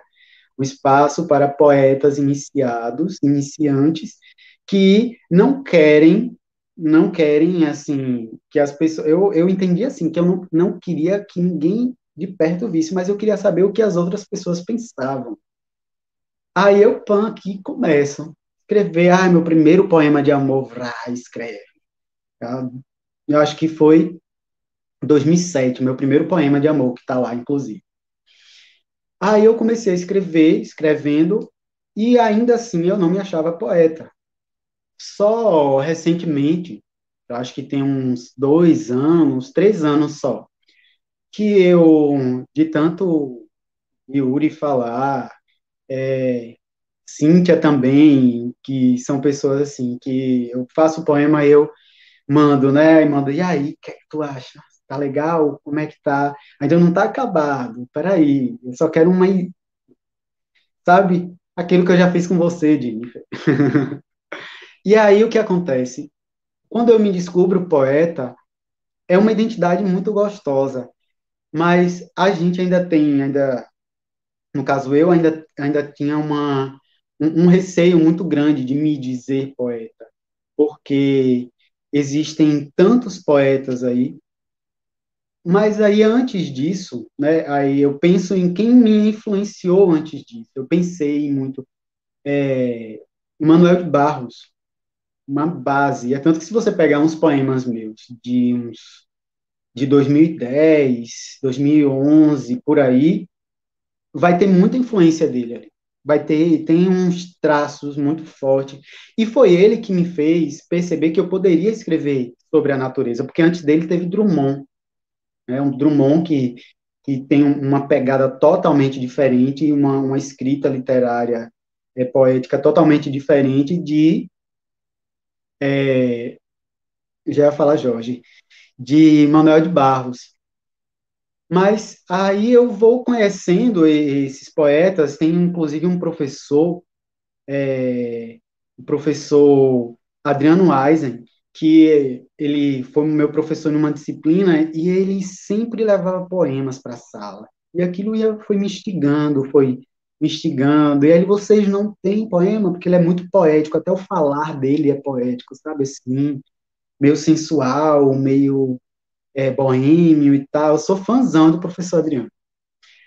É, aí, vindo para agora, né, que eu tinha esquecido de falar da influência, vindo para agora, aí, depois que eu me vi poeta, de fato, aí eu criei uma página, tem uma página aí que é Palavras e Tal, é, por, pela influência do sol, pela influência do orixá, eu boto logo meu nome, que é, né, para aparecer, Leonino, então, eu gosto, eu gosto desse, dessa identidade que eu tomei para mim, de, uma dessas, né, com tantas coisas. Eu gosto dessa identidade porque ela me é uma válvula para mim de escape de tudo, de problemas sociais, de problemas de família, de problemas com amizades, de problemas com comigo mesmo, inclusive, né? Porque a maioria dos meus poemas, só fazer uma confissão. Quando eu comecei a escrever, lá em 2007, eu não namorava ninguém na época, né? Mas eu fazia vários poemas de amor. vários poemas de amor, vários. Inclusive ontem, quando eu estava pensando, eu vou levar um poema para eu, eu dizer lá para o pessoal, é, eu olhei um dos poemas e eu fiquei assim, meu Deus, como é bom a gente ser adolescente, viu? Que a gente fica com a mente é uma mente maluca, mas é uma mente que vislumbra, que cria né, um horizonte próprio. A gente é forte, a gente se protege por só, não precisa de pai e mãe. Pai e mãe para quê? Só para dar casa e comida, tá ótimo, né? E eu vejo isso muito nos meus poemas da época hoje. Muito, muito, assim. Não que eu pensasse minha mãe para quê, né? Mas é isso longe de mim. E mais assim, eu pensar no nas eu tenho uma potência, eu tenho um poder. Então eu vou escrever sobre ele. E eu escrevia, escrevia muitos poemas vividos, poemas de um período em que minha mãe teve um problema de saúde e outros pro, problemas, é, amores perdidos, ficados no caminho, é, amores encontrados e mantidos, sabe? Que são os amores amigos, que são os amores irmãos que a gente adota. Então, não, eu acho que eu não tenho um amigo para mesmo que eu não tenha mandado o poema para ele ou para ela, mas eu não tenho um amigo que eu não tenha feito um poema e ele esteja ali, sabe? Acho que não tenho não. Então a poesia, salvo engano, você perguntou assim, né? Se faltou alguma coisa, tu me lembra? Mas a poesia entra em minha vida é, a partir da escola mesmo, porque foi Drummond que lá ensinado por Marco que era a coisa da música, a literatura ela não vinha solta, a gente não estudava só é, é, é, o modernismo pelo modernismo, a gente estudava ele e ele vinha com, a, com, com um livro, com um filme, com a música, e tudo era poesia, e tudo com a aula de Marco se transformava em poesia. Então, ali foi o momento em que eu, ó, eu gosto disso, então eu posso fazer. E desde então, desandei, aí eu escrevo umas maluquices, às vezes, escrevo, escrevo umas coisas mais gostosas, mais quente, mais fria, assim vai. Muito bom. Alisson faz uma pergunta aqui da Amanda. É, por lei é obrigatório trazer para as salas de aula ensino da cultura negra. O negligenciamento disto é extremamente evidente. Nesse pensamento, a falta da literatura de Jorge nas escolas deve-se a isso? Olha, a gente pode considerar, mas assim, quando a lei determina, que é a Lei 10.639 de 2003, uma lei sancionada, inclusive, pelo governo de Lula, né, é, quando ela é sancionada, ela quer determinar que se apresente e se estude a cultura e a literatura e a história do negro, como ela de fato é. Porque antes disso, os livros didáticos, eles trazem a, o descobrimento do Brasil. Gente, o descobrimento, certo? Descobriu, né? Não há descobrimento. Aí o que é que a história traz também antes disso? É que o, o, o negro vem para o Brasil, né, ele é trazido para o Brasil como um escravo, e o branco, ele é o bonzinho, por quê? Porque ele livrou esse negro que estava lá, que estava sendo escravizado lá, e veio para cá, veio ser, ser, escravo aqui, né? E depois disso, o que é que acontece? As chibatas, acontece é, acontecem as mortes diversas que começam lá. Quem, quem, quem se predispõe a ler um defeito de Cui quer chorar, que eu ainda não terminei de ler. Eu estou na metade do livro porque eu não tenho eu não tenho estômago para fazer uma leitura consecutiva e constante dele, que eu choro muito lendo ele. Inclusive, eu faço uma leitura compartilhada com Yuri, a gente lê junto. E quem lê esse livro percebe que desde lá, quando começa, lá em África, a vir para cá, a história do negro é totalmente desconstruída. O negro não tem história, na verdade, né? Porque ele é um animal. Animais não têm história. Então, essa construção da imagem do negro, né, que a gente vê Carlos Mu apresenta muito bem como se dá esse início de estruturação é, é, no Brasil, como identidade do Brasil, da, uma, uma, das brasilidades brancas é essa, é a deturpação da imagem do negro.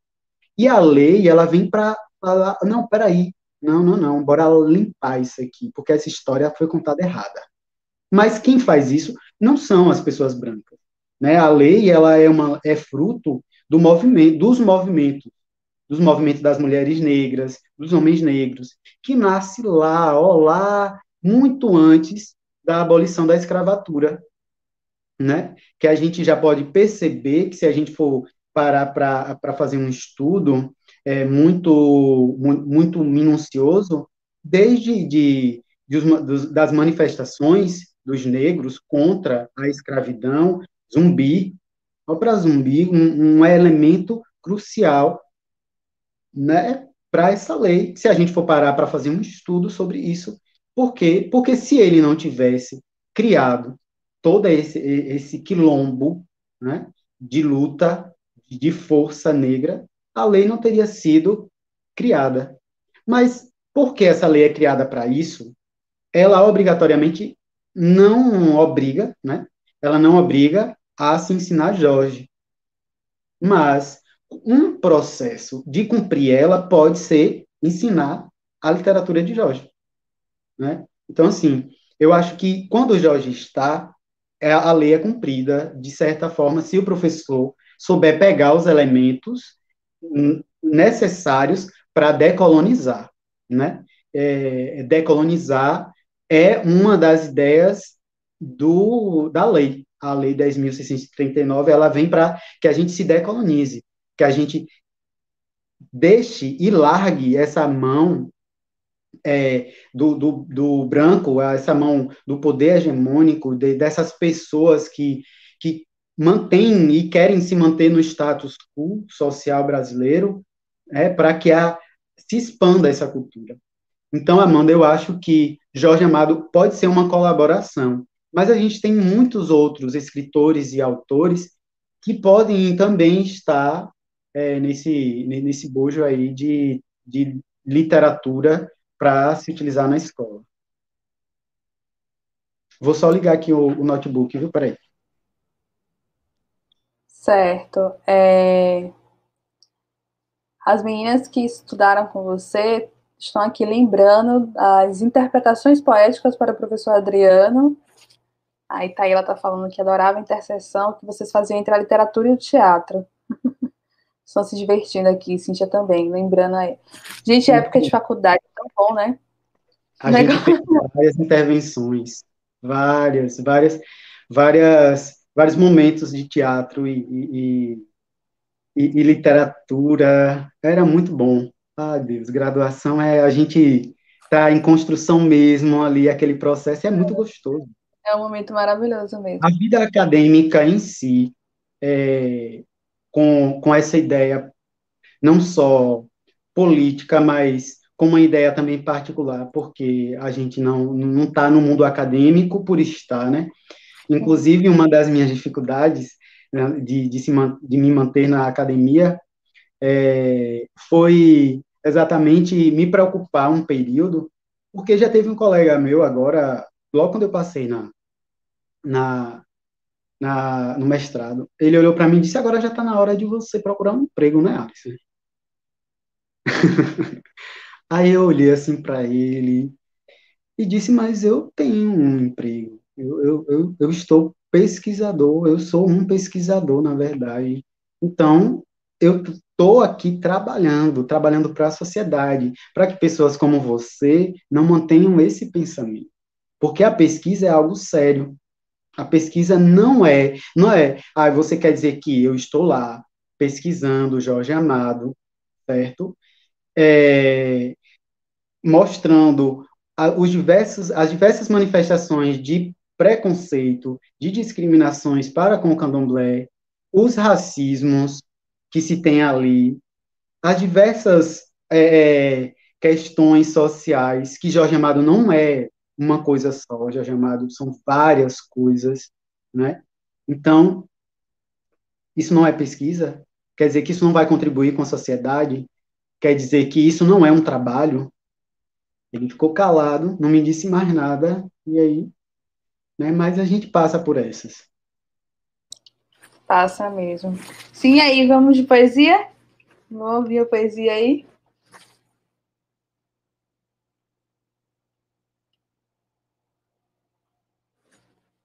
O microfone, você está desligado. Sim, estou ligando o, o, computador aqui que descarregou, aí eu precisei colocar na tomada novamente. Ah, beleza.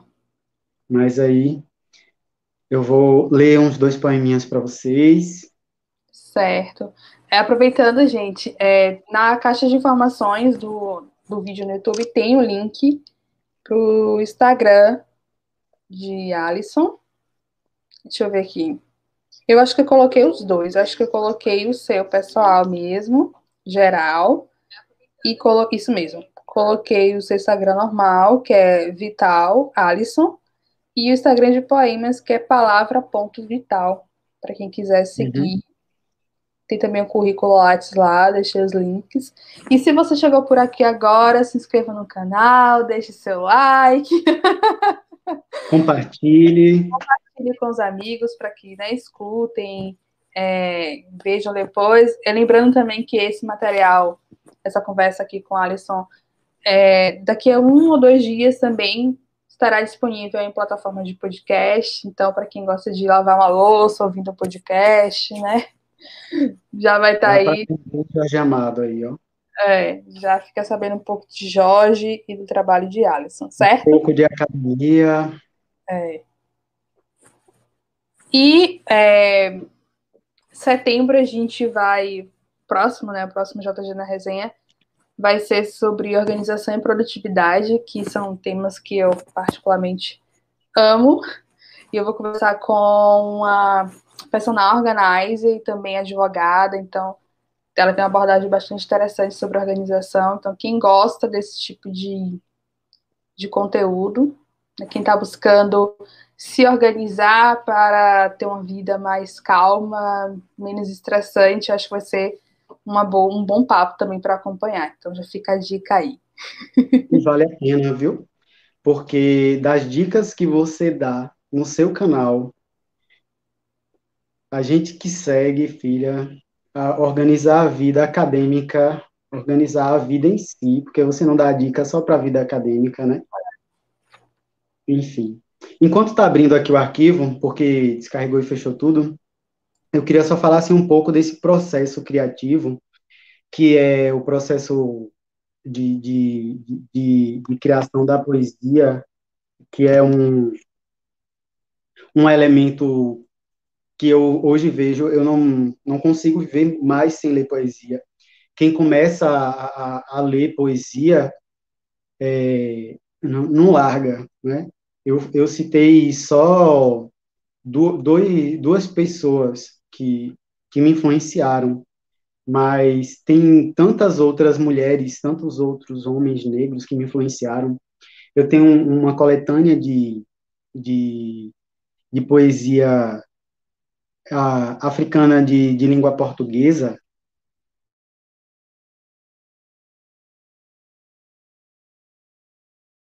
que faz todo um, um, uma questão social também de, de colonização da África, essa coisa mesmo da, da, da escravização, e fora isso, a gente tem também tantos outros aqui brasileiros, inclusive Abdias, Abdias do Nascimento, né, que escreveu aí alguns poemas maravilhosos, né, o, o grande pan-africanista brasileiro, inclusive, é, eu não, não consegui verificar aqui se minha irmãzinha, minha irmã de santo, é, Tailane está assistindo, mas é uma das pesquisadoras, ela pesquisa também o pan-africanismo no mestrado dela.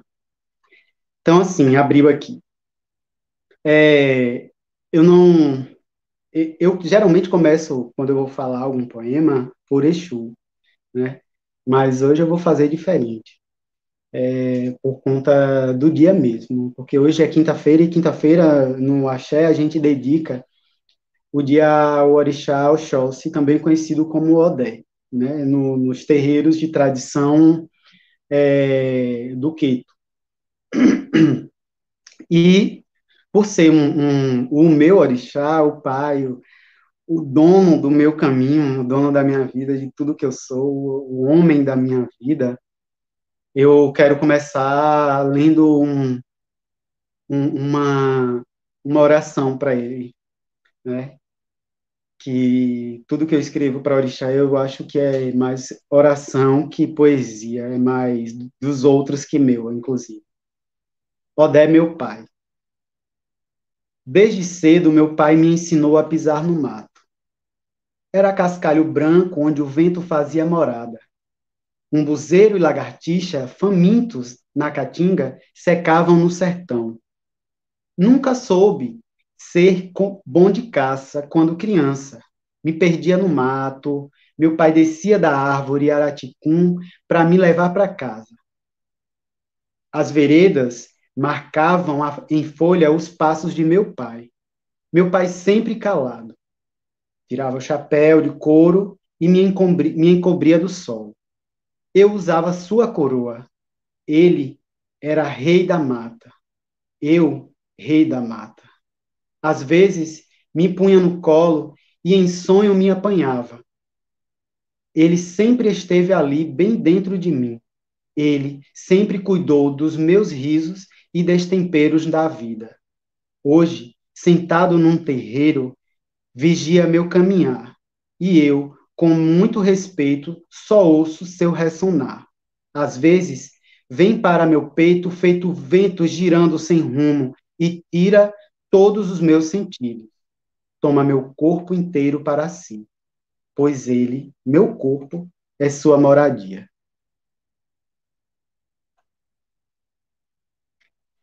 Bem, é, tem um, um poema que inclusive é novo, deixa eu pegar ele aqui, um poema que é novo, que ainda não passa por correções, mas eu gostaria de lê-lo. É, que é um pouco mais quente. Eu gosto de fazer. Tô, tô aprendendo a gostar de fazer umas poesias mais sensuais, mais sexys, mais instigante e tal, né? Então, é, a, a, a, essa poesia eu fiz em, em um momento assim de, de quase sono. E ela diz assim: Minha mão aquece a tua face em noites de lua minguada, eu entro um sertão seu. Tudo certo pela boca do estômago amor. Lá dentro, eu, eu sinto a gastrite curada com o suor de nossos movimentos. Vou e volto com notícias de seus interiores gemidos.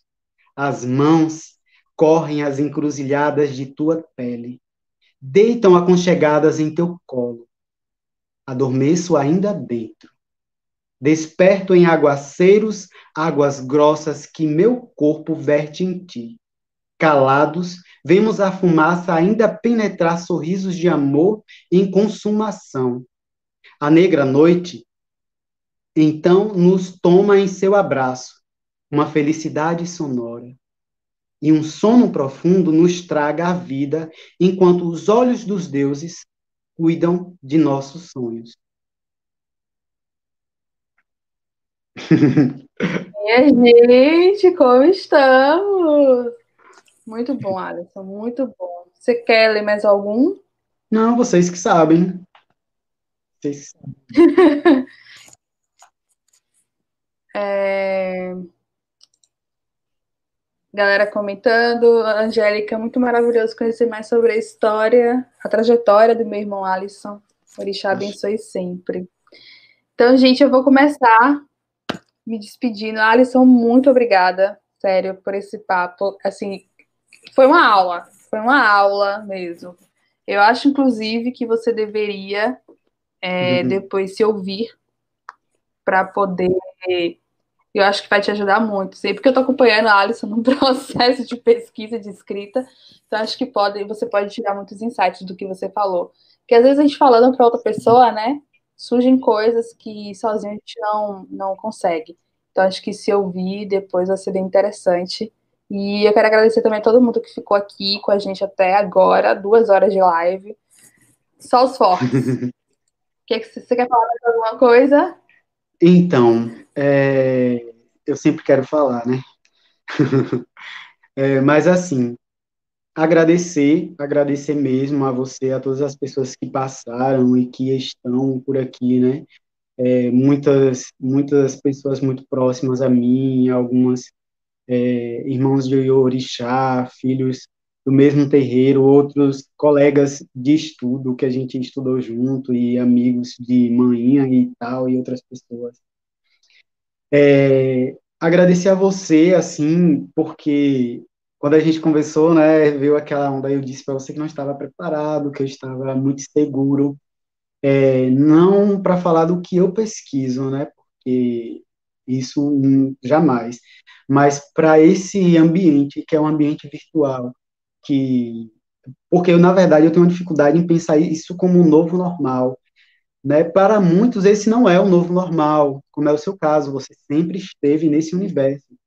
Mas tem muitas pessoas fazendo desse universo um novo normal, quando na verdade a gente não deve normalizar essa situação triste que a gente está vivendo, né, que é a pandemia, que tem assolado e tem é, feito com que muitas pessoas se deprimam, né? é, principalmente para pessoas que estão pesquisando, no, no, como a gente conhece, é, diversas pessoas que estão pesquisando, e muitas delas podem ter um desequilíbrio é, psicológico, precisar procurar um psicólogo, precisar procurar um psiquiatra ou algo parecido, porque a cabeça da gente já não está boa. E ainda ter que virtualizar tudo, né, até os afetos, então é meio difícil. Então, ainda assim, você me, me deixou, como eu já falei, muito tranquilo, muito suave em participar. É, obrigado né, por, pelo convite, convide mais vezes. É, caso role o nosso projeto, a gente já divulga para as pessoas, né? Aquele projeto lá. Então, é, obrigado a todos. É, obrigado a Orixá, né, por nos permitir esse momento de aprendizado. Obrigado a Exu, Laro e Exu. Ele nos proteja e cuide né, dessa, dessa nossa caminhada epistemológica, dessa nossa caminhada na academia, porque ele está lá junto, no ré do pé, da universidade, por quê? Porque a academia, a universidade, ela produz conhecimento, produz linguagem, e essa produção de conhecimento e de linguagem, essa produção é, de tudo aquilo que faz com que a gente se mova, com que a gente saia é, da, da, nossa zona aqui de conforto, que nem sempre é confortável, é Exu, né? Ele é, é esse... Eu vi um documentário essa semana que fala que Ogum é o ferro, mas Exu é o combustível que é posto e que faz com que as cores, o motor movimente o carro, movimente a moto. É como a gente, né? A gente não precisa também de um combustível e esse combustível ele é dado por, por, por Exu, para que a gente se é, rumine, para que a gente se germine mesmo dentro de todos os aspectos da vida. Eu falo num termo acadêmico, mas em todos os aspectos, sendo o orixá natureza, água, é, pedra, vento, chuva, tudo isso que está na natureza, sendo orixá, nós também somos, porque nós precisamos de tudo isso para sobreviver. Né? O ar que a gente respira, a água que a gente bebe.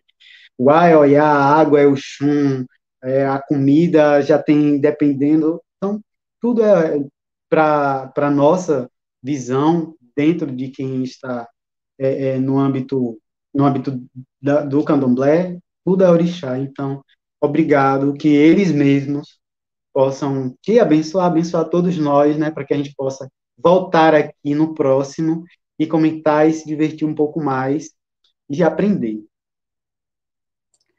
Muito obrigada mesmo, Axé. Beijo, gente. Achei. Boa noite para todo mundo. Bom restinho de semana, bom final de semana também e até a próxima. Obrigada. Tchau, tchau.